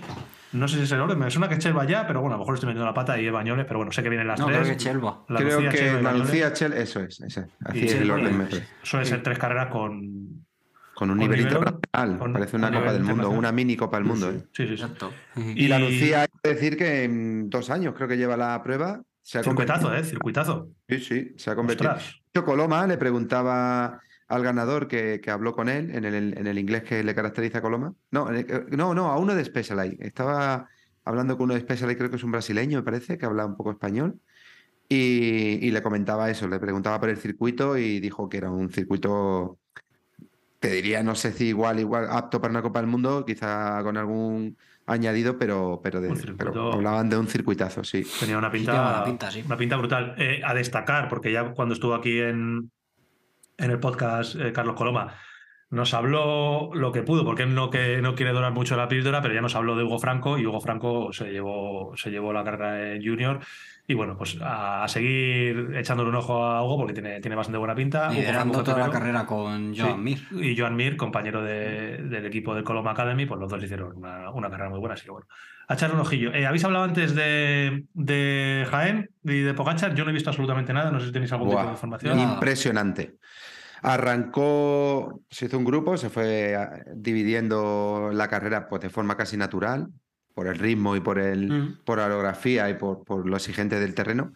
Y si no me equivoco, 45 de meta hizo la primera prueba de, de arrancar para irse él solo, con un trabajo del equipo bastante importante. Y luego no pudo irse en ese momento, arrancó otra vez a veintitantos de meta, se marchó. Eh, creo que, si no me equivoco, como a 10, 15 kilómetros de meta tuvo un percance con la bici, que no me ha quedado claro si es un pinchazo, que le fallaba algo. Es impresionante con la tranquilidad y la solidez con la que ha esperado que le bajen la bici y le suban y le, le den el típico empujón. Tuvo la paciencia hasta de quitar el GPS del, del, del manillar y ponerlo en la otra bici. Y en ese momento llevaba un minuto 50 con, con respecto al siguiente grupo, Vale, que, un era- minuto 50. que eran cinco, cinco o seis corredores creo que venían detrás. Y, y creo que ha llegado con uno y medio, después de haber cambiado la bici incluso. Sí. Un minuto. En la general, al final, ha llegado con un minuto con respecto a Ben Turner, que ha llegado con Eh. Tim Wellens y Mark Hirschi. A ver, es que estamos hablando de, Claro. de corredores de un nivel brutal. Mark Hirschi, Tim Wellens y les ha metido un minuto el solo 40, rodando 20 y tantos kilómetros. Bueno, pues eh, una más de una más de Pogachar que Era espectacular ver cómo pedaleaba. O sea, la posición que tiene eh, Pogachar ahí acoplado, con ese pedaleo que parece que son pistones perfectos, cómo suben y bajan las dos piernas a la vez. Eh, yo es que a nivel biomecánico me parece que es un, un ejemplo ¿eh? para poner en cualquier clase de biomecánica. La de realmente es un ciclista, es un ciclista que, que va a ser historia, o sea, ya lo es, evidentemente, pero lo va a ser un ciclista que la primera participación que tiene en la vuelta se lleva dos o tres etapas, como se llevó con, con 12 años que tenía cuando corrió la primera vez en la vuelta, pues 12 claro, es- años. es- sí, es un ciclista que es, es Pero una, a nivel es una locura. Eh, hay corredores muy buenos con muchísima clase que se descomponen un poco más, son un poco más, eh, bailan mucho más encima de la bici, hacen otro. Y sin embargo, cuando va sentado con el manillar este, con las manetas hacia adentro, cerrado de adelante, eh, las, solo mueve las piernas, es, es alucinante, no, no, era. Y, y en un terreno como el de la como la de Jaén Paraíso Interior, que es una carrera al final, lo que tú has dicho, parecida a la Estrada Bianca Sí. y con pista, curva cerrada, había una curva que se la ha visto cómo se le iba la rueda trasera y él con la técnica y la habilidad prácticamente ni, ni se ha notado. ¿Me ha oído? Sí, sí, sí, que te has perdido un segundito. Ah, ya lo he escuchado todo el rato. Ah, vale, vale, pues Sí. a lo mejor yo. Y bueno, la verdad es que ha sido pues para verla, ¿eh? Yo aconsejo el que no la haya visto que la busque por ahí y, y intente, Joder, a la veo, ver. sí. Sí, sí, menos- no, se- no visto. seguro, que, seguro que nuestro amigo Dani Pro Cycling hace un resumen de esos vuelos, que, me- que me da por lo menos para ver, para verlo en 10 minutos. que bueno, yo no tengo más noticias, ¿tenéis algo más? Bueno, yo eh, noticia no, yo destacar la participación de nuestros amigos en, en Ah, Mediterranean Epic, Sí, que han sí, estado, Sí, sí. hemos, hemos tenido representación por ahí. Dale, Ha dale. ha estado Víctor, el gran Eduardo Talavera, que por fin ha cogido la MTB y se va a la Mediterranean Epic. Y además con un buen nivel, ¿eh? Sí. Sí, sí. Talavera no defrauda. Luego estaba Garantía también- de éxito. Sí, Es estaba como un Land Rover, Talavera, ¿no? De fraude. estaba Edu también, Jorge, y bueno, estaba nuestro apadrinado, como decimos nosotros, que estaba Sergio Sierra por ahí también. Y mención especial para él también por su, por su puesto que ha hecho, que ha hecho al Sí, ha hecho final se ha metido en, la- en el puesto 35 de la general. Con el nivel que Delante- había. Sí, por delante de, como- de gente. Mira, ya eh, 15, 15 eran top 20 mundiales. No, el, el dato es, si no me equivoco, era de los 15 primeros del ranking de XCM, solo faltaba José Díaz. Claro, estaban los 14 y luego, y luego habría muchos más, pero bueno, es un, un papel brutal. Bueno, Ah, eh, eso, enhora- enhorabuena a todos, a Sergio que ha tenido un nivel increíble, a Talavera por estar allí y a todos, a Edu, a Jorge, a Víctor Jurado y a todos nuestros compañeros que siempre nos hace mucha ilusión verles por ahí. Y ojo, estáis saliendo en la sección de noticias después de Tadej Pogachar, ¿eh? Cuidadín. Casi nada, ¿eh? Claro, otro Bizum. Espera- espérate, espérate, espérate que, que le voy a reconducir a los vídeos que ha hecho Víctor de la Mediterránea Epic, que lo podéis seguir. Hostia, pues. eh, Fíjate. dilo, dilo, dilo, dale, dale, dale, publi a nuestro amigo Víctor Jurado. No, si no acabo de decir, nunca, ¿eh? Víctor Jurado. Díselo bien, claramente, tío, díselo, venga. ¿Dónde podéis los encontrar los vídeos resúmenes de Mediterránea Epic? ¿En qué canal de YouTube? En Víctor Jurado Bike. ¿Qué pasa, bikers? queréis, Y darle a, a la campanita. Que ahora encima Eso. va con una Canyon, el flipado, tío. ¿Qué pasa, bikers? Bueno, vamos a llevar la Una- ponemos unas, bueno, palmeritas por lo menos. Te, Eso es unas palmeritas de, de Sí. palmeritas de moreta. Sí, sí, sí. Eh, seguro. Eh, cambiamos de sección. A ver, tira- tiramos a las mierdas, que es lo que más nos gusta. ¿Nuestra mierda es expreso o qué? Venga, vamos. Sí. Nuestras mierdas.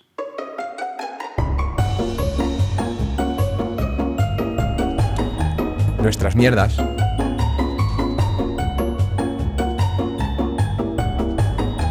Nuestras mierdas. En tres, ahí vamos. Nuestra mierda, sabéis que es una de las secciones que siempre nos decís que más os gustan, porque es cuando hablamos de nuestras cositas, de lo que hemos hecho esta semana, de lo que vamos a hacer. Eh, yo tengo muchas cosas que apuntar de lo que. Yo os digo una serie de titulares y vosotros tiráis por dónde, por dónde empezar, ¿vale? Va a ser como Vale. virtual, como sigue tu propia aventura. Tengo, uno, eh, Antun está cansado. Dos, la cueva de Charlie. menuda llorera. Joder. Menuda lloré, hostia, esa es buena. Dos, la cueva de Charlie. Eh, tres, nuestra salida de lunes de hoy. Y luego, yo os tengo esas, esas tres cosas así para que decidáis un poco. Hombre, que que Jota es famoso en el mundo entero, no lo dices, tío. En orden. ¿Cuál? ¿Cuál? ¿Cuál? ¿El que has dicho, Yoti, que no te Que había poco, oído? se, poco se habla de que voy a, a otras ciudades y pueblos y me conoce la gente, tío. Ah, que Joder. no, sabes que Jota es súper famoso, tío. No, flipas. Sé. Sí. Jota va, va a Andalu- en Andalucía no puede entrar, Jota. Le, le van, le van a hacer un busto, tú. Sí, sí, sí. Es, pa- es pasar de Peñaperros. En casa Pepe le van a hacer el busto. en casa Pepe, la- le van a meter en casa Pepe, eso es. En casa Pepe le van a poner un busto de bronce. Eh, Pasar de, bueno, es lo que eh, dices, uno- pasar de Peñaperro y salen los, en los cartelitos esos digitales, tío. Sí, A ver, ¿qué aquí. pensáis? Si de los 15.000 reproducciones, 10.000 son de andaluces. No penséis que son de Madrid. Que Madrid será muy grande, pero al final Madrid es porque es la capital, pero nada más. Los andaluces son los mejores followers dicho- de Bicilab después de los riojanos.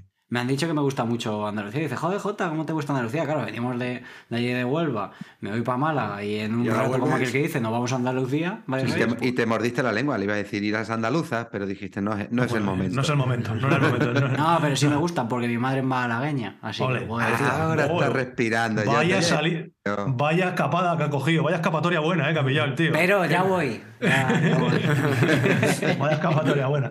Que bueno, a ver, venga. Uno, Antun está cansado. Dos, la cueva de Charlie. Y tres, No, no, venga, hablamos un poco de todo. Venga, pues eh, empezamos en orden. Antun está estás cansado, ¿por qué? Venga, la Cuéntanos, llorera. ¿qué Primero la llorera, venga. Voy a venga, hacer la llorera. Yo os expongo a, a mis amigos. El otro día escribí un mensaje, no lo voy a encontrar, pero Yo vine preocupado. El sábado vine sí. preocupado y mandé un mensaje directamente al grupo de decir, chicos, necesito vuestra ayuda, especialmente la experiencia de don Antonio Ortiz, eh, porque desde que he venido de Tartesos, que llegué, yo llegué con un puntito de forma Tartesos bien, o sea, hice una, una carrera lamentable a nivel de tiempo, pero yo llegué bien, me voy a mis patios, que es lo, que a mí me importa.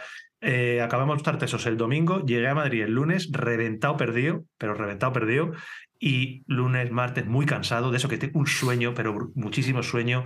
Eh, No salía a entrenar, simplemente salía a rodar un poquito con la bicicleta. El viernes tenía que hacer unas pequeñas series, las hice por, por, por pura puritita vergüenza que tenía que hacerlas. Y, y el sábado salí a hacer un entrenamiento en el típico circuito que tengo yo de test para hacer mi típica salida de tres horas a ritmo subcarrera un poquito, apretándome. Buah, a la hora y pico reven- reventado, pero no podía, no podía ya casi volver. Y llegué a casa muy triste, porque encima fue la típica salida que me salió todo mal. El potenciómetro dejó de marcar, me atacó un perro, que se me lo contaba, me atacó un perro durante dos minutos ladrándome. eh, me tuve que bajar dos o tres veces de la bici, que lo odio. Entonces todo mal. Llegué a casa, pues triste, triste llorando. Y el mensaje fue muy, muy rápido. Eh, les escribí en el grupo de, de WhatsApp que tenemos Team, comité de ayuda. Necesito consejos, sobre todo la experiencia del tocayo. Y ahí les conté toda esta historia. Y ya bueno, ellos tienen sus teorías y sus historias. ¿Qué, qué No, pasa, no, no, no, ¿Qué no, como que y tu, tu historia. Nosotros te dijimos lo que pensábamos cada uno y mucho la realidad, ¿no? ¿No?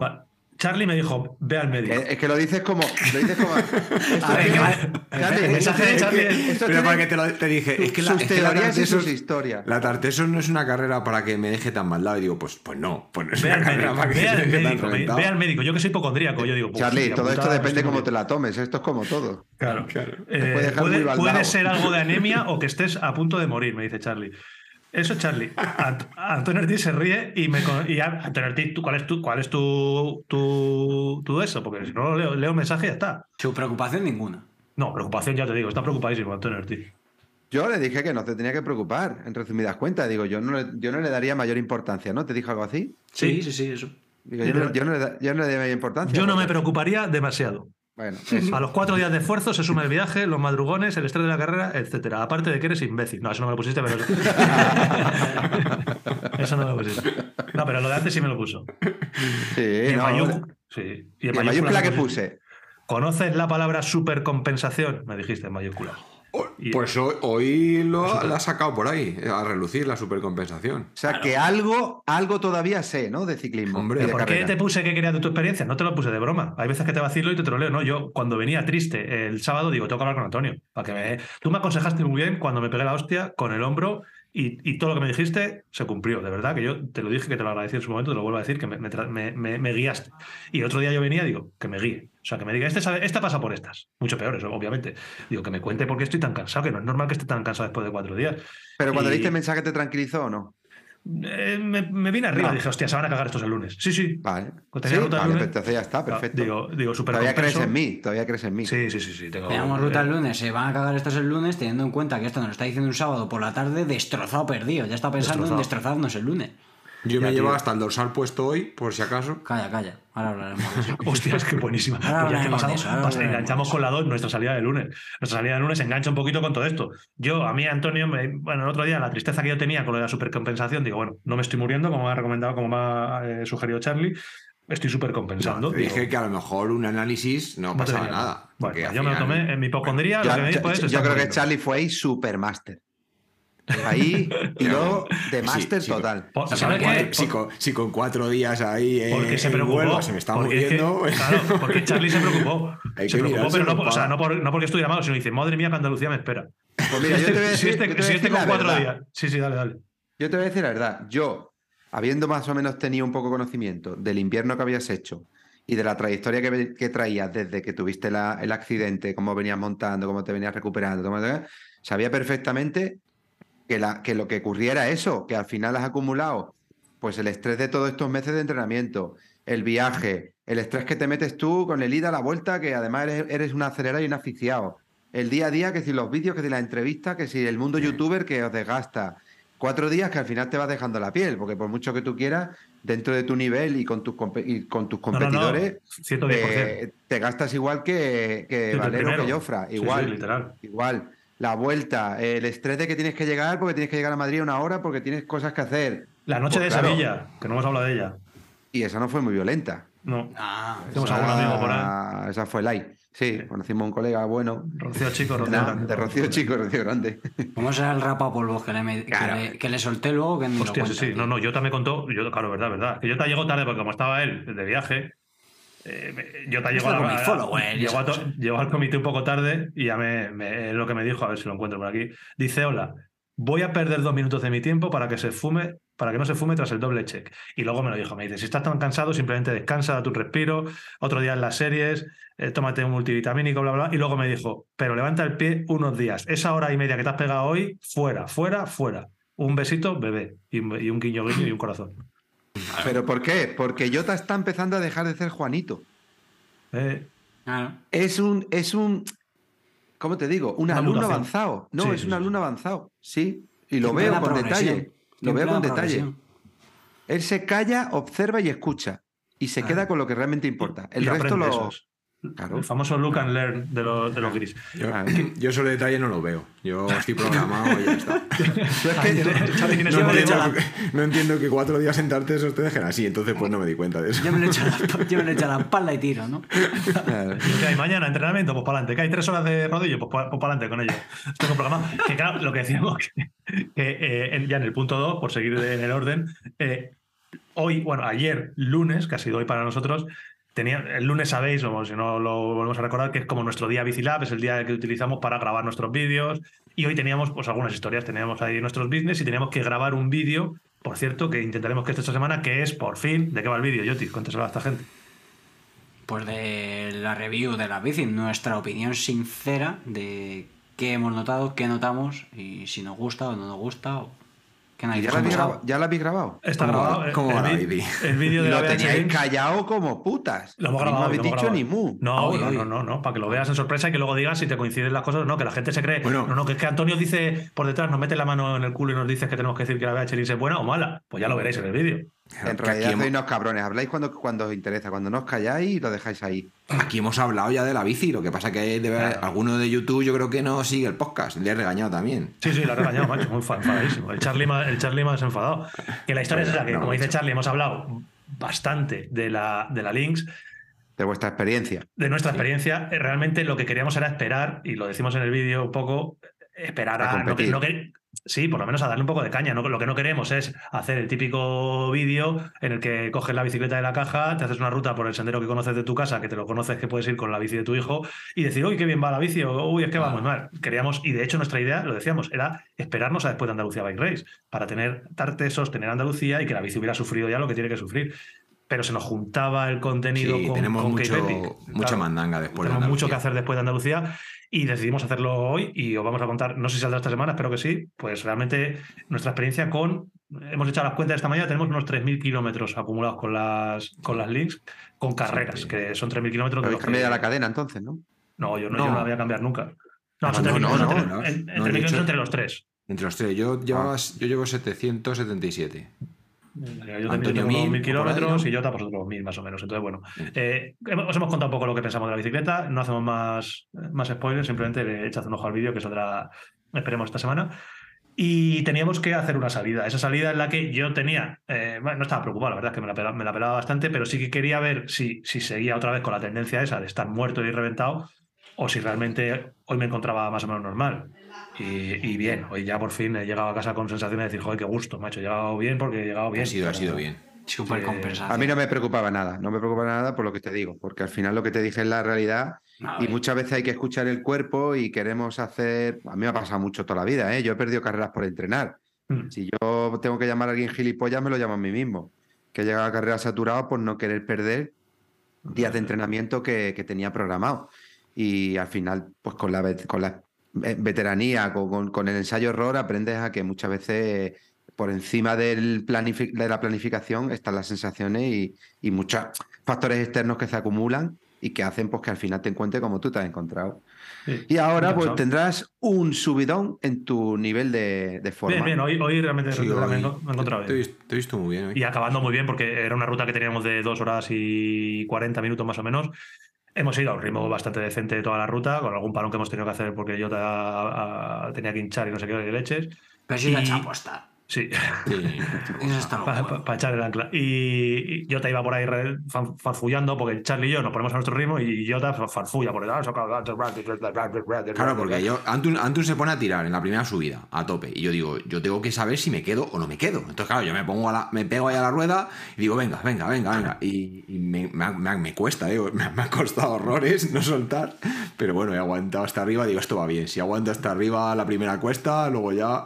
Sí, sí, ya está, ya está todo hemos, ya te digo que hemos ido a ritmo decente y hemos acabado muy fuerte. O sea, por lo menos para mí, para mi sensación. O sea, los últimos 25 minutos de, car- de- de carrera, porque era carrera, ya ahora explicaremos por qué, lo- los- por lo menos para uno, los últimos 25 minutos de carrera han sido. Esta- hemos llegado cuando quedan 20 minutos. Yo Además, le llamas dos- carrera, ¿eh? Le No, no, llamas es que ahora, vas a ver por qué. Los últimos minutos de carrera, cuando quedan 20 minutos, yo he llegado con 273 vatios normalizados a eso y hemos acabado en 20 minutos con 286. O sea, hemos subido 13 vatios en 20 Joder. minutos. O sea, eh, hemos ido los últimos 20 minutos, que eso es lo que más me ha gustado, el poder acabar con, con gas. Pues hemos acabado muy fuerte, está guay. Sí, ¿Y, sí, por, y- por qué la carrera, Yotis?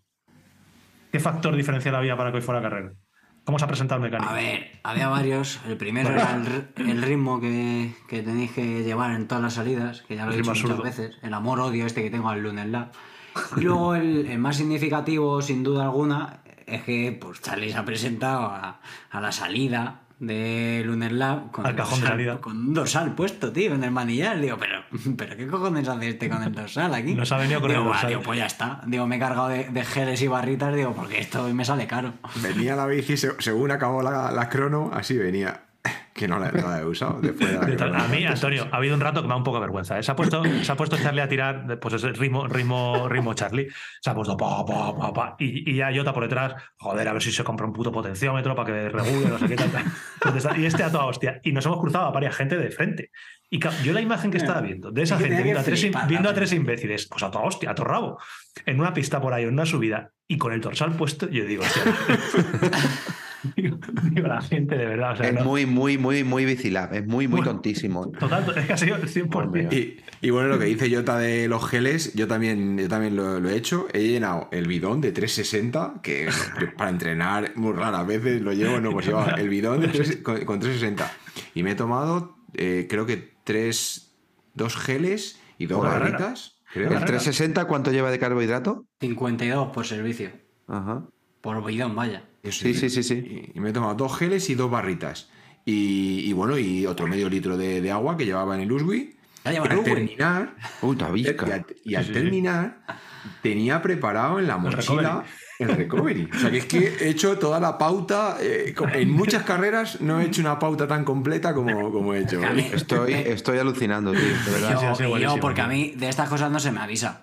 No se me avisa. A mí se me, que, se- me, avi- me dicen, no, el lunes quedamos para grabar un vídeo, hacer unas movidas que tenemos, hasta no sé qué, y así presentamos, así hacemos lo de la review de la, de la bici y hacemos una rutita por aquí. Digo, vale, vale, pues genial, tal. Digo, cara, bueno, sí, sí, sí, va a hacer muy bueno. Suerte Digo, que tú eres, eh, tú eres una persona normal dentro de este trío, Sí, macho. sí, digo, digo, escucha, digo, lo único, digo, bueno, digo, que yo me adapto, digo, pero yo me llevo la rígida, tal, el, el lunes, vale, vale, no, si no hay problema, si el lunes, pues ya está, salimos. Y, me presento ahí, Que, que no, sé- no me acuerdo exactamente de, de cómo lo has dicho el comentario. Dice: eh, Es que, en, como ha dicho, en Majadahonda la, la bici, como no, que. el, que el tiempo en bajada onda siempre engaña la temperatura. Es- hace más- hace y que más decía calor. que tenía calor. Dice, es que eh, tengo, tengo calor. Y el tiempo en bajada onda engaña. Digo, sí, en bajada onda engaña el tiempo porque, porque tu amigo. Porque le ha subido el Antus- termostato, claro. porque tu amigo Antus nos sube el termostato aquí de salida. Menos mal que llevaba yo la cámara, tío. Oye, O sea, por cierto, tengo una vez más, y esto quiero que todo el mundo lo sepa, de largo es el mejor filmmaker que tenemos con la GoPro de Bicilab. Una vez más, he revisado el trabajo que has hecho hoy, chapó. Espe- eh, espectacular, unas Qué tomas. eres, tío. Que no, tío, de espectacular. De vez en cuando se quitaba la GoPro del pecho, hacía travelings ahí con la mano. Espectacular. De verdad, estaba viendo los vídeos y digo, en el momento que había que grabar, todo bien, todo bien, macho. Va a quedar un poco raro una cosa, eso no lo he contado. Claro, yo te estaba grabando y como él dice, él llevaba la última y te llevaba la rígida hoy. Entonces puede que quede un poco raro en el vídeo que estemos, estamos hablando de la review de la Ya. Links y las tomas que se ve de manillar en la última. O sea, a Charlie a mí se nos ve con la Links delante. Pero que bueno, que lo sepáis lo que lo estoy viendo. que- Pero bueno, que a quien se os tenía que No ver. te era a preocupes, que las siguientes tomas del manillar serán de otro manillar. Uy, madre mía, madre mía esas tomas. Oh, los tenemos No te ya en preocupes. casa. Los tenemos en casa. ¿Los habéis no te ya? preocupes. Sí, Ah, sí, ah, sí, sí, de sí. Que, que las siguientes tomas del manillar sí que van a ser guapas y aerodinámicas. Joder, Sí, sí, Cortando el aire, cortando el eh, aire. Hablando de Estoy pensando Que yo, por, Tocayo, que por cierto, eh, tenemos ganador, ¿no? Eso es. ¿sí? Que hace, hace especial ilusión. un andaluz que- será, ¿no? Me imagino. Que estuvo en Tartesos, tío. Eh, Ah, a ver, ahora, eh, ahora, resumen ahora. rápido. Eh, ¿Sabéis el sorteo que hubo? Que, que le sacamos por la patilla un manillar Bueno. a Gemini. Sí. Eso. Hici- Hicieron, hicieron un sorteo de un Gemini Propus. eh, ha habido 200.000 millones de participantes.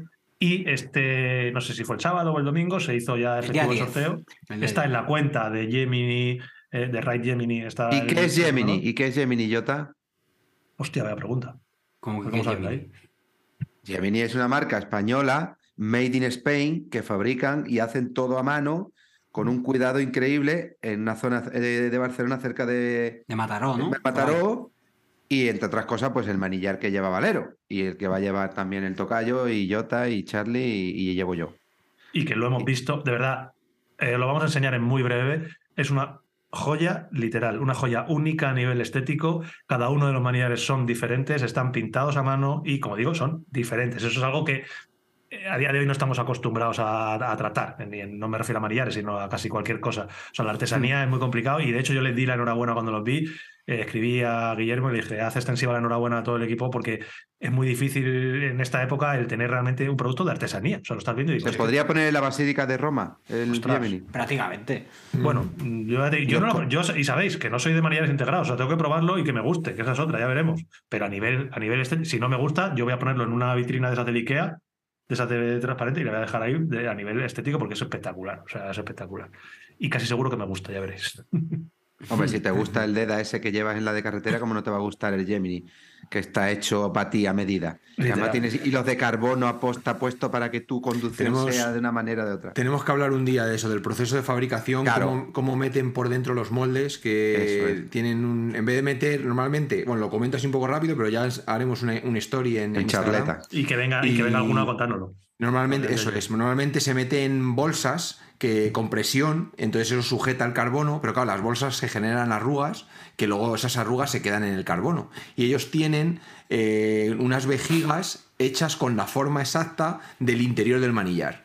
Y entonces esa, eso lo que hace es que no se formen arrugas internas, que luego deja no se- residuos. eso es, y, y bueno, aparte de buscar la máxima ligereza, porque quitas eh, esa, esa rebaba, también a nivel estructural es mejor que no haya, que sea todo continuo. Eh, bueno, es, eh, lo, podéis ver en su, lo, podéis ver en su, interiormente, claro. sí, lo podéis ver en su Instagram. En su Instagram tienen un post eh, hablando de eso y se ve el acabado interior.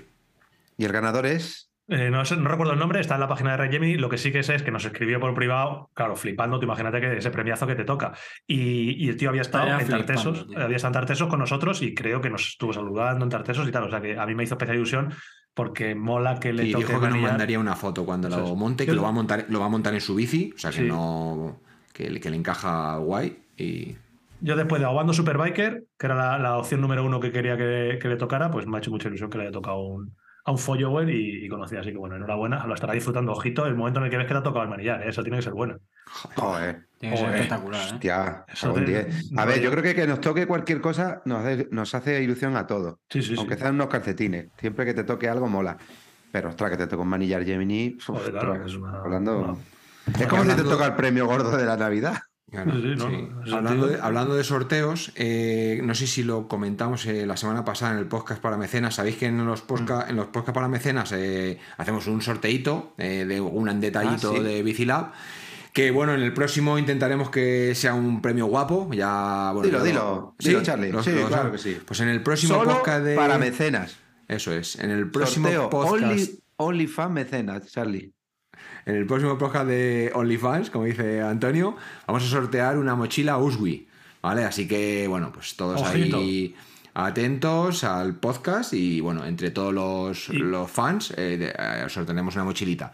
Y lo que quería comentar es que en el sorteo anterior, el primer, el ganador, Mm. eh, tardó mucho en ponerse en contacto con nosotros. Entonces ya le dijimos al segundo que le mandábamos el premio, pero luego se puso en contacto con nosotros el primero. Entonces, como la semana pasada estábamos en Sevilla y no podíamos hacer sorteo, pues lo que hemos decidido es que vamos a mandar, la, es una media de compresión y una taza, la, y Tazón. un tazón, lo vamos a mandar a los dos, ¿vale? A, tanto Ole. al primero como al, como al segundo. Entonces, bueno, no lo hemos mandado todavía porque, bueno, ya sabéis que vivimos ahí un poquito al límite, pero bueno, lo, lo mandaremos. No, que me dio los días libres estos días y no podía. No puede. Pero ya vuelve, vuelve la carga. Que, punto número 3, la cueva de Charlie. Joder, eso ¿Eso, ¿eh? ¿Eso es verdad o no es verdad? Anda que sí, ¿verdad? Sí, es un zulo, Antonio. No, no, Es- no, no, no, no, no. no. Lo, lo- lo que yo creo que pusiste es verdad. Sí, lo, del lo de un domingo con sol espléndido, buen tiempo y hacerse tres horas de rodillo, dices. Sí. Sí, sí.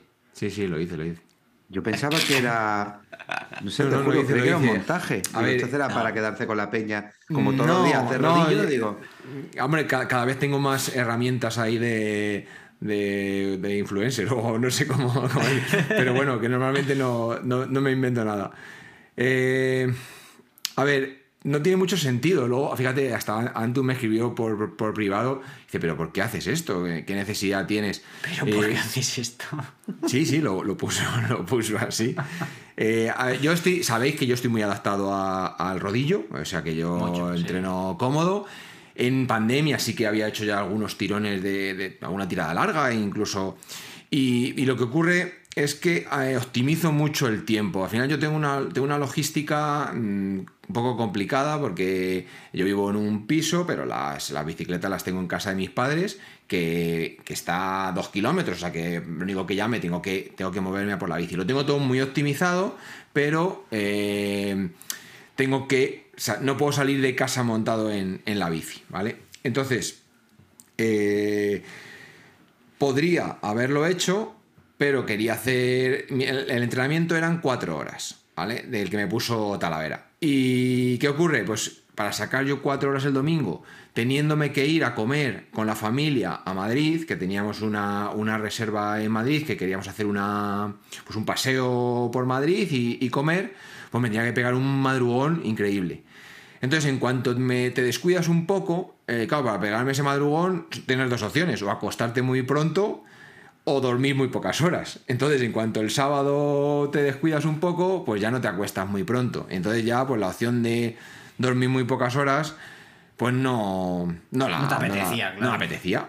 Y como yo en el rodillo, pues al final ya, ya digo que estoy muy adaptado y, y me gusta, pues en- a las ocho y media me subí al rodillo, entonces ocho y media a, a tres horas, pues eh, sabes a la hora que, que- terminas, eh, ducha en 15 minutos y desayuné en el, durante las tres horas en el, en el rodillo, con lo cual tengo los tiempos muy controlados.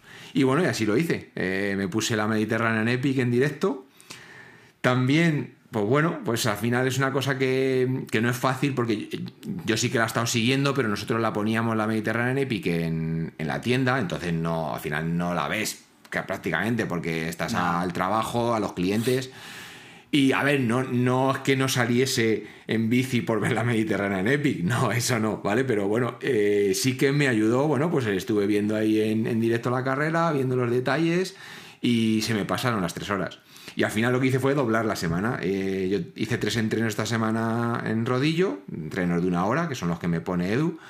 Y como dije, bueno, si tenía que hacer cuatro horas en rodillo con tres es más que suficiente, ¿qué hago? Porque claro, luego, luego esa es otra cuando le decimos que es que que de verdad que es que no tenemos tiempo ni para pensar muchas veces. Claro, yo digo, bueno, ¿qué hago? Y entonces el sábado no me voy a poner a dibujarme un entrenamiento ahí o entonces y yo quería hacerlo en modo RG. En modo RG sabéis que el entrenamiento se pone solo y yo no tengo que pensar, eso se cambia la dureza, yo solo tengo que dar pedales.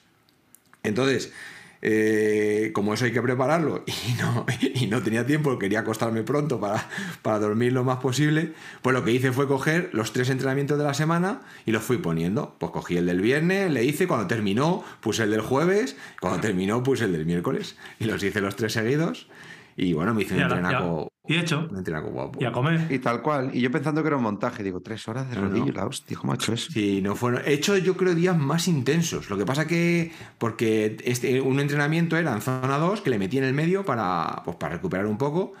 El primero, que era el duro, que era el de las series en zona 5 de 3 minutos, que ese es el más duro. Pero como le, le había hecho el viernes y las había hecho. No te voy a decir fácil, pero bueno, las saqué bien, sin problema. Entonces dije, va, pues meto primero las series estas, luego el descansito en zona 2 y luego al final eran como unos sprints, pero bueno, en el rodillo no me pongo de pie para sprintar, en el rodillo simplemente pues me siento, meto ahí los 20 segundos fuertes y bueno, me salió un entrenaco, la verdad que contento. Ah, desde luego. Me comí. Me gasté, bueno, me gasté- bueno, te iba a decir, me ga- me- entre barritas y, y geles y no sé qué, se me fueron 10 pavos ahí en el entrenamiento. Joder, como, como si hubiese salido y hubiese parado la venta a desayunar. ¿sabes? Invitar a Jota. Yo creo que le has dicho alguna vez. ¿Qué, qué rodillo utilizas, Charlie? Para, es el, para el? Drivo 2. El Elite Drivo 2, que sí, que, al- que alguna, alguna. Eso me han preguntado, me lo ¿Y qué bici pones encima? Pues esa, esa es buena. Tengo una, tengo una Trek 2100. Es una bici del año 1991, que es la primera bici con la que yo competí en cadete. Pero esto Eh, de montaña, ¿no? No, no, carretera, No, carretera. Ah, vale. Tiene Vale, más años que yo la bici. Claro, yo la primera bici que tuve de carretera fue Sí, una. Orbea, una Orbea de acero, de una Orbea Moncayo, Era una Orbea de las que había de los años 80 de gama muy baja. Que la heredé, vamos, la, me la dio mi primo. Un día la tenía por ahí en una cuadra, la vi, por lo típico yo ya montaba en bici de montaña y, y la cogí. Pero luego ya cuando eso fue para, era pues junior, era, bueno, no sé, con 13 años o por ahí. Y ya cuando quería, quise competir en cadete, pues claro, esa bici no valía para competir. Y bueno, pues después de un verano trabajando en el campo cogiendo patatas, pues me compré una de segunda mano, una Trek. Y esa Trek es muy especial porque mm, tú, Antonio, seguramente que, que te acuerdas. Son unas Trek que venían con los tres tubos de carbono. Eran de aluminio. Pero venían con tres tubos de carbono. Entonces yo Buah, tengo era la guapísima, con los guapísima, racores, ¿no? Guapísima. Claro, los con racores, racores de aluminio, pero los tubos principales de carbono. Entonces había una versión que era la 2100, que es la que yo tengo, que tenía los tres tubos principales, y luego había una que era la 2300, que también tenía vainas y tirantes de carbono. Y, y bueno, pues con esa fue con la que yo competí en, en cadete y junior. De hecho, se me despegó los racores, me los tuvo que pegar pelucha un par de veces. Bueno, y esa bici vino de Estados Unidos, pues se la trajo mi entrenador de Estados Unidos y luego me la vendió mi entrenador a, a mí de, de- de segunda mano. Y, y un día eh, voy a mirar por curiosidad el nombre porque me escribieron por, por Instagram. Que te la quieren comprar. Sí, de- me dijo, pero ¿cómo? ¿Qué, es, como, ¿Qué sacrilegio estás haciendo de meter, de meter esa bicicleta en el, en el rodillo?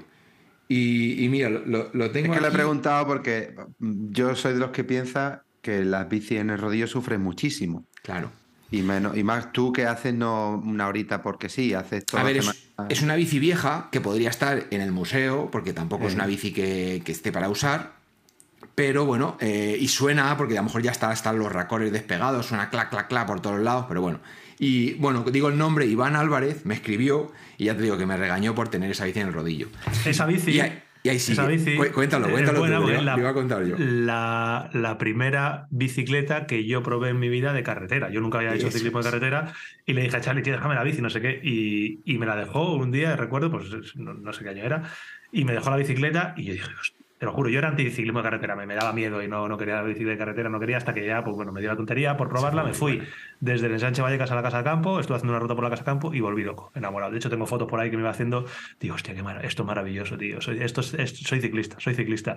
Y... Claro, y pero al ¿qué edad, qué edad tenías? Cuenta, su- tu primera vez en bici de carretera Mayor, yo era mayor, no, no sé decirte que tendría 22 años o 23. fue o en el a lo mejor. 2000. No, a ver, eso sería en el 2010 o. Oh, 30 tanto. años. Sí, yo nunca había hecho bici- biciclismo carretera no he hecho en mi vida. nunca pero ni, ni tocarla, ¿eh? Yo recuerdo que le pedí a mi padre cuando era pequeño, me Sí, encapriché se una fue un fácil viaje. con 29 o 30 años, yo Sí, sí, sí, creo. un viaje que hice a Calmera, que pasé por Calmera, pues eso, para mí Calmera era.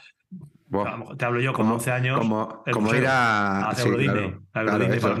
Y recuerdo entrar a Calmera porque había que comprar alguna historia de bicis, cualquier tontería que tuviera que comprar a mi padre. Y yo vi una bicicleta, no me acuerdo de la marca que era, una bicicleta de carretera para niños, de rollo por las, una, una talla muy pequeña. Sería, yo sería marca Calmera incluso. no, no sé lo que era, pero, pero era una bicicleta de carretera. Claro, yo tenía mi, por aquel entonces, por mi California, lo que sé. Yo me acuerdo que se lo dije, dije, papá, yo quiero esto, yo quiero esto. Y me dijo, mi padre, sí, espérate que te voy a comprar. Pero yo me acuerdo que me tiré meses con, yo digo, por favor, que me traigan los Reyes Magos esa bicicleta. Nunca me la trajeron. Que me traigan. y la siguiente bicicleta de carretera fue la de Charlie, la probé, me quedé loco, flipado, era alucinante. Que, que Fíjate, te fuiste a comprar una. sí, me compré al, al S, me, me, me pedí la MMR. ¿Qué modelo era la La MMR? Miracle. La, La Miracle, Miracle, la- sí. una MMR Miracle que. Había que una la- Special ahí también de la época parecida a la 3 que estás diciendo, que tenía también los tres tubos, ¿te acuerdas? Tenía también Racore en esa misma línea. Ah, sí, bici, también sí. No, no- no la cono- Sí. no la conozco. Sí, sí. No me acuerdo ahora el modelo. Epic, Epic, era una Epic, Special y Epic de Ah, sí. carretera. Y tenía también los tres tubos y los Racores, sí, sí, sí, sí. Y, y Jota, ¿tú cuál fue tu primera vez en bici de carretera? Mi primera bici de carretera. Pues como te cuente la mía vas a flipar. Claro, es que ahora, ahora vas tú, claro, de- para tú ya dejamos la última. No sé si estás preparado para escucharlo, Antonio. Cuenta, cuenta, porque la mía es peor que las tres seguro. No, no, si Es la mía no era- alucinar. la mía no era mala. Yo te te- empezó un durace. no, casi ¿Mía no? íntegra. No, no, Jota, Jota. Ah, joder. Eh, una BH, tío. ¿En serio? Te lo juro. Una, G, una G5. Ah, hombre, eso es muy moderno ya. ¿Cómo es? Una, a lo mejor una prisma, puede ser. Una prima puede ser, sí. Puede la ser, sí. Y, Sí. o sea, ya tenía mucho tiempo, ¿sabes? Pero me la compré de segunda mano, mano. Fui hasta, hasta Talavera de la Reina, tío, a por ella. Ole. Con un Tegra de 3 por 10 creo que llevaba. ¿Y de aquella cómo lo localizaste? ¿O, o veía ya internet? Sí, A internet, claro. Sí. Si yo tampoco, ¿eh? Claro, yo, yo- nací, yo yo nací pienso con, en mi época, yo tú. nací con el, yo nací con el WhatsApp ya, casi, si te das cuenta. No, empecé a mirar por ahí en el mil anuncios y todo eso, incluso no... Creo que, Segun- fíjate, creo que no había mano. ni, ni Wallapop. No, Entonces, en, en segunda mano, en, en mil Yo anuncios no me, y tal, acuerdo, y- no me acuerdo yo de esa bicicleta. ¿Cuándo fue Bueno, pero si tenía estas dos cubiertas puestas, ¿no te acuerdas de aquello? Que tenía la rueda trasera dos cubiertas puestas. No Seguro que el dueño ahora mismo nos está escuchando, tío. Qué, qué gracioso, ¿eh? Es esto. Estaría genial. Déjanos un comentario en Ivo, que es el dueño Joder, de la la leche. Una, cubierta dentro de otra. Sí, para- tío. Como sí, ¿no? O sea, fui, fui a por ella y, y nada, era una VH prima, blanca y roja, la típica de Sí. tal. Eh. Claro, eh, aluminio con horquilla de carbono y una recuerdo una rueda Shimano, era shimanista ya de por aquella época, o sea que tenía, es verdad, O tenía sea, un- lo tuyo es de cuna, ¿no? Lo de Shimano es de Sí, yo cuna. nací, yo nací con un XTR, un, un, un- Entre las piernas. ¿Cómo se dice? Un, un LX, tío, un LX de, de antaño. Y nada, tenía un Ultegra y eso, y nada, muy bien. Y como anécdota, pues nada, la, la rueda trasera, es que Charlie ya no se acordará, pero la rueda trasera llevaba puesto, tío, porque me dijo, no, porque es que así pincho menos. No, ¿cómo no vas a pinchar? Si- ¿Cómo vas a pinchar si lleva lleva una cámara súper finita, una cubierta de, de 20... Joder, es que de 23... Claro, una más estrecha y Claro, encima sería una de, de- sería De incluso 19. 19. Madre Claro, mía, eso no me 19 estaba mirando, y, y encima no 19 llevaba ni, creo que no llevaba ni 25, llevaba todavía de 23. Claro. Y nada, o sea, me quedé flipado, claro. Tuve que ir una vez, bueno, en fin, tuve que ir a, ahí a Bicis Pinto cuando no trabajaba allí a por una cubierta y, bueno, en fin. Y la cambio, la cambio rápido por una cube de carbono. Sí, una Time GTC. Sí, sí, claro, eso es la típica bici, pues lo típico de, Para de que, claro, que yo quería probar carretera y eso, y dije, pues, claro, yo ya buscaba bici de segunda mano con un Ultegra. A ver, yo quería ya Sí, sí, eso algo en ya- condiciones. 400 euros me costó la bici. Hostia, qué bueno. Lo recuerdo todavía, hasta Talavera de la Reina fui. Ojo, para el, tema, para el tema precios, a mí la MMR Miracle de la que hablo que me compré, eh, no recuerdo el año, pero es fácil comprobar, me costó 1.499 euros, 1.500 pavos, bici full carbono, eh, en Ultegra, full, full Ultegra. Pero Por es que eso no la compraríamos por la misma o- época, o- ¿no? Ojito, ¿Cuánto- el pre, cuándo te el pre compraste ya, tú pero esa? tú imagínate, eh, yo no es que no recuerdo, de verdad, tengo que, tengo que pensarlo. La, mir, la Miracle. Sí, Eh, es 2000, fácil no, verlo. 2000, claro, 2011 o por ahí. Ah, no, te la compraste antes que yo entonces, claro. Y con frenos normales, ¿no? 2012. Zapata. Sí, claro, el freno de disco no Pues, pues seguramente te pones a vender la hora y te das lo que, te, lo que pagaste tú. Claro, Sí, la, sí, sí. la- la vendí hace mucho tiempo. ¿Y ¿Y la tú, tuya, Antonio? Anto- la tuya, Antonio? Pues mira, yo empecé desde el principio con bici de montaña.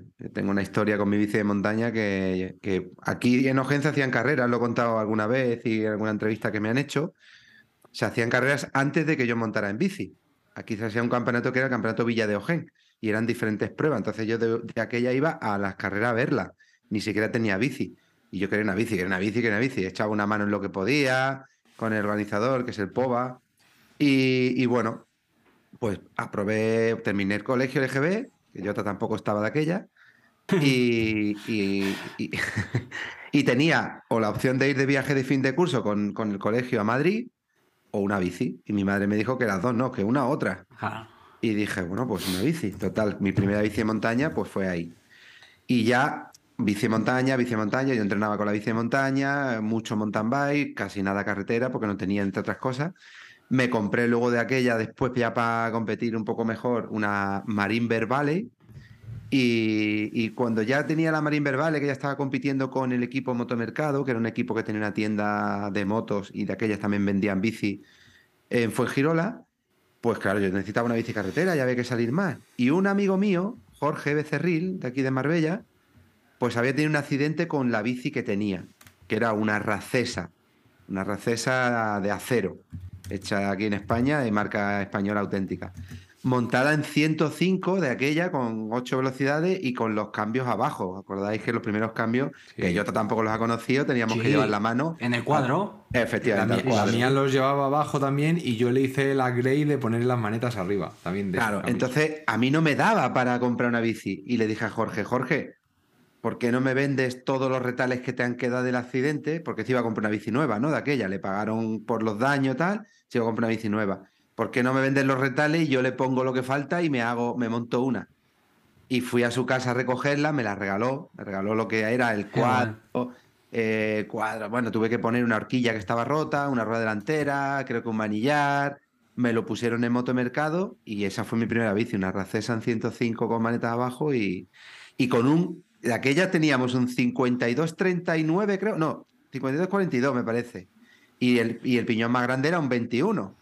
Y claro, yo cada vez que salía con el grupo que tenía que bajar a Marbella, de aquellas tampoco estaba la carretera que hay actualmente, que es una Claro. carretera ancha, tendida que sube a Ojén. Era la carretera antigua, de curva, con repechos, que te dejabas la vida.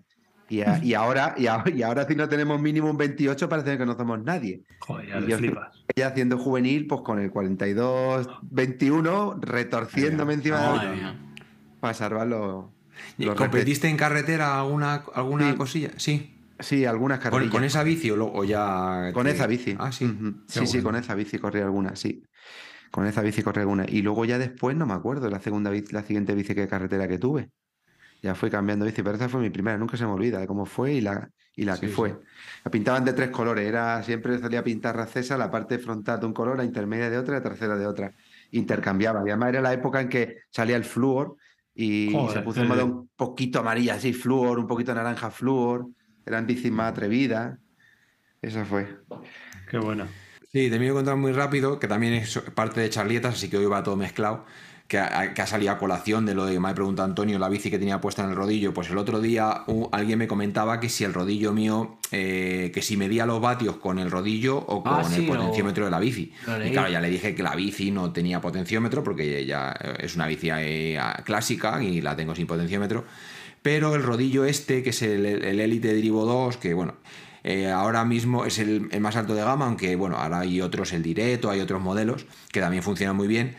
Este yo le compré porque eh, en ese momento, ahora hay muchos rodillos que miden fenomenal, en ese momento eh, los rodillos hay algunos que estiman la potencia y otros que miden. Entonces este lo que tiene es un sensor, una galga tensométrica, que ya un día en, en charlietas explicaremos eh, cómo funcionan los potenciómetros, que me lo tengo por ahí anotado, eh, lleva un potenciómetro en el eje. Entonces no es una. La potencia del rodillo no es potencia estimada, sino que es potencia medida en el eje del rodillo por, por el potenciómetro que lleva.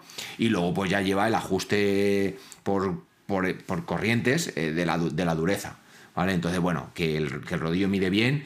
Es muy robusto, funciona muy bien, no- tiene kilómetros ya, o sea que ti- tiene, tiene más kilómetros que, que- toda la bici que tengo ahora mismo, yo creo.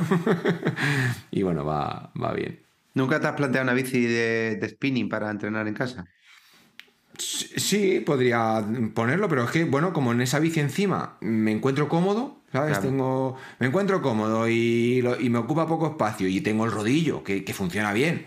Pues bueno, de momento me... ahí lo tengo, lo tengo puesto, no lo toco, no lo muevo, bajo al zulo, enchufo el ventilador, enchufo el, el rodillo, Claro. le doy al play y, y ya está. Sí, eso Él, es se muy- puso, muy él se importante. puso un Pro Steel en esa bici y dijo, pues ya aquí he hecho la sola. No, ahí tengo, tengo el cube que me va bien, pero el que tengo. el- ahí el, el sillín a lo mejor sí tenía que cambiarle. Pero bueno, como no hago tres horas todos los días, que. Hombre, adiós, para gracias. una, para una hora. Para Bueno, una hora tiembla, me tiembla, vale. Val- tiembla Valero, tú. tiembla Valero. que bueno, que hemos tenido hoy charlietas eh, in- incrustadas en nuestras mierdas, creo que ha quedado guapísimo. Y yo creo que ha quedado un podcast, esta vez yo no sé el tiempo que llevamos. o sea, ya Llevamos dos horas y media ya. Dos horas y media, ya la locura esa se nos va. Se me está gastando, ojo, eso no había pasado nunca. Igual que hemos sido, capaz, sí, hemos sido capaces de petarle la voz a Armida, Sí, se me está gastando la batería de los AirPods ya. O sea, que esto ya esto es una puta locura. Así que bueno, eh, Está lo en supercompensación también. Está en supercompensación de los AirPods. Que lo primero de todo, dar un millón de gracias a Hermida si ha llegado hasta esta parte del podcast, que no lo sé. Un millón de gracias por, por estar aquí, que siempre es un placer. Ya nos Y- ha puesto un history etiquetándonos. Oh, qué buena. Y Ya te Y ha puesto algo por ahí, sí. un millón de gracias a Antonio Ortiz, un millón de gracias a Jota, un millón de gracias a Charlie, un millón de gracias a todos y cada uno de los que nos estáis escuchando durante, no sé, los minutos, 120, 150, 160 minutos de podcast. Y yo, como siempre, pues me despido hasta la próxima semana. Solo un detalle para acabar. Que si Charlie ha ha aparecido hoy con el dorsal a la salida de Tarteso, cuando vaya a la Cave no lo quitan todo el año. Señores, Destino Cave, la musiquita, dorsal de la Cave. Gracias por todo. Un abrazo. Lo pongo hasta el final, ¿no? Siempre. Al final, siempre.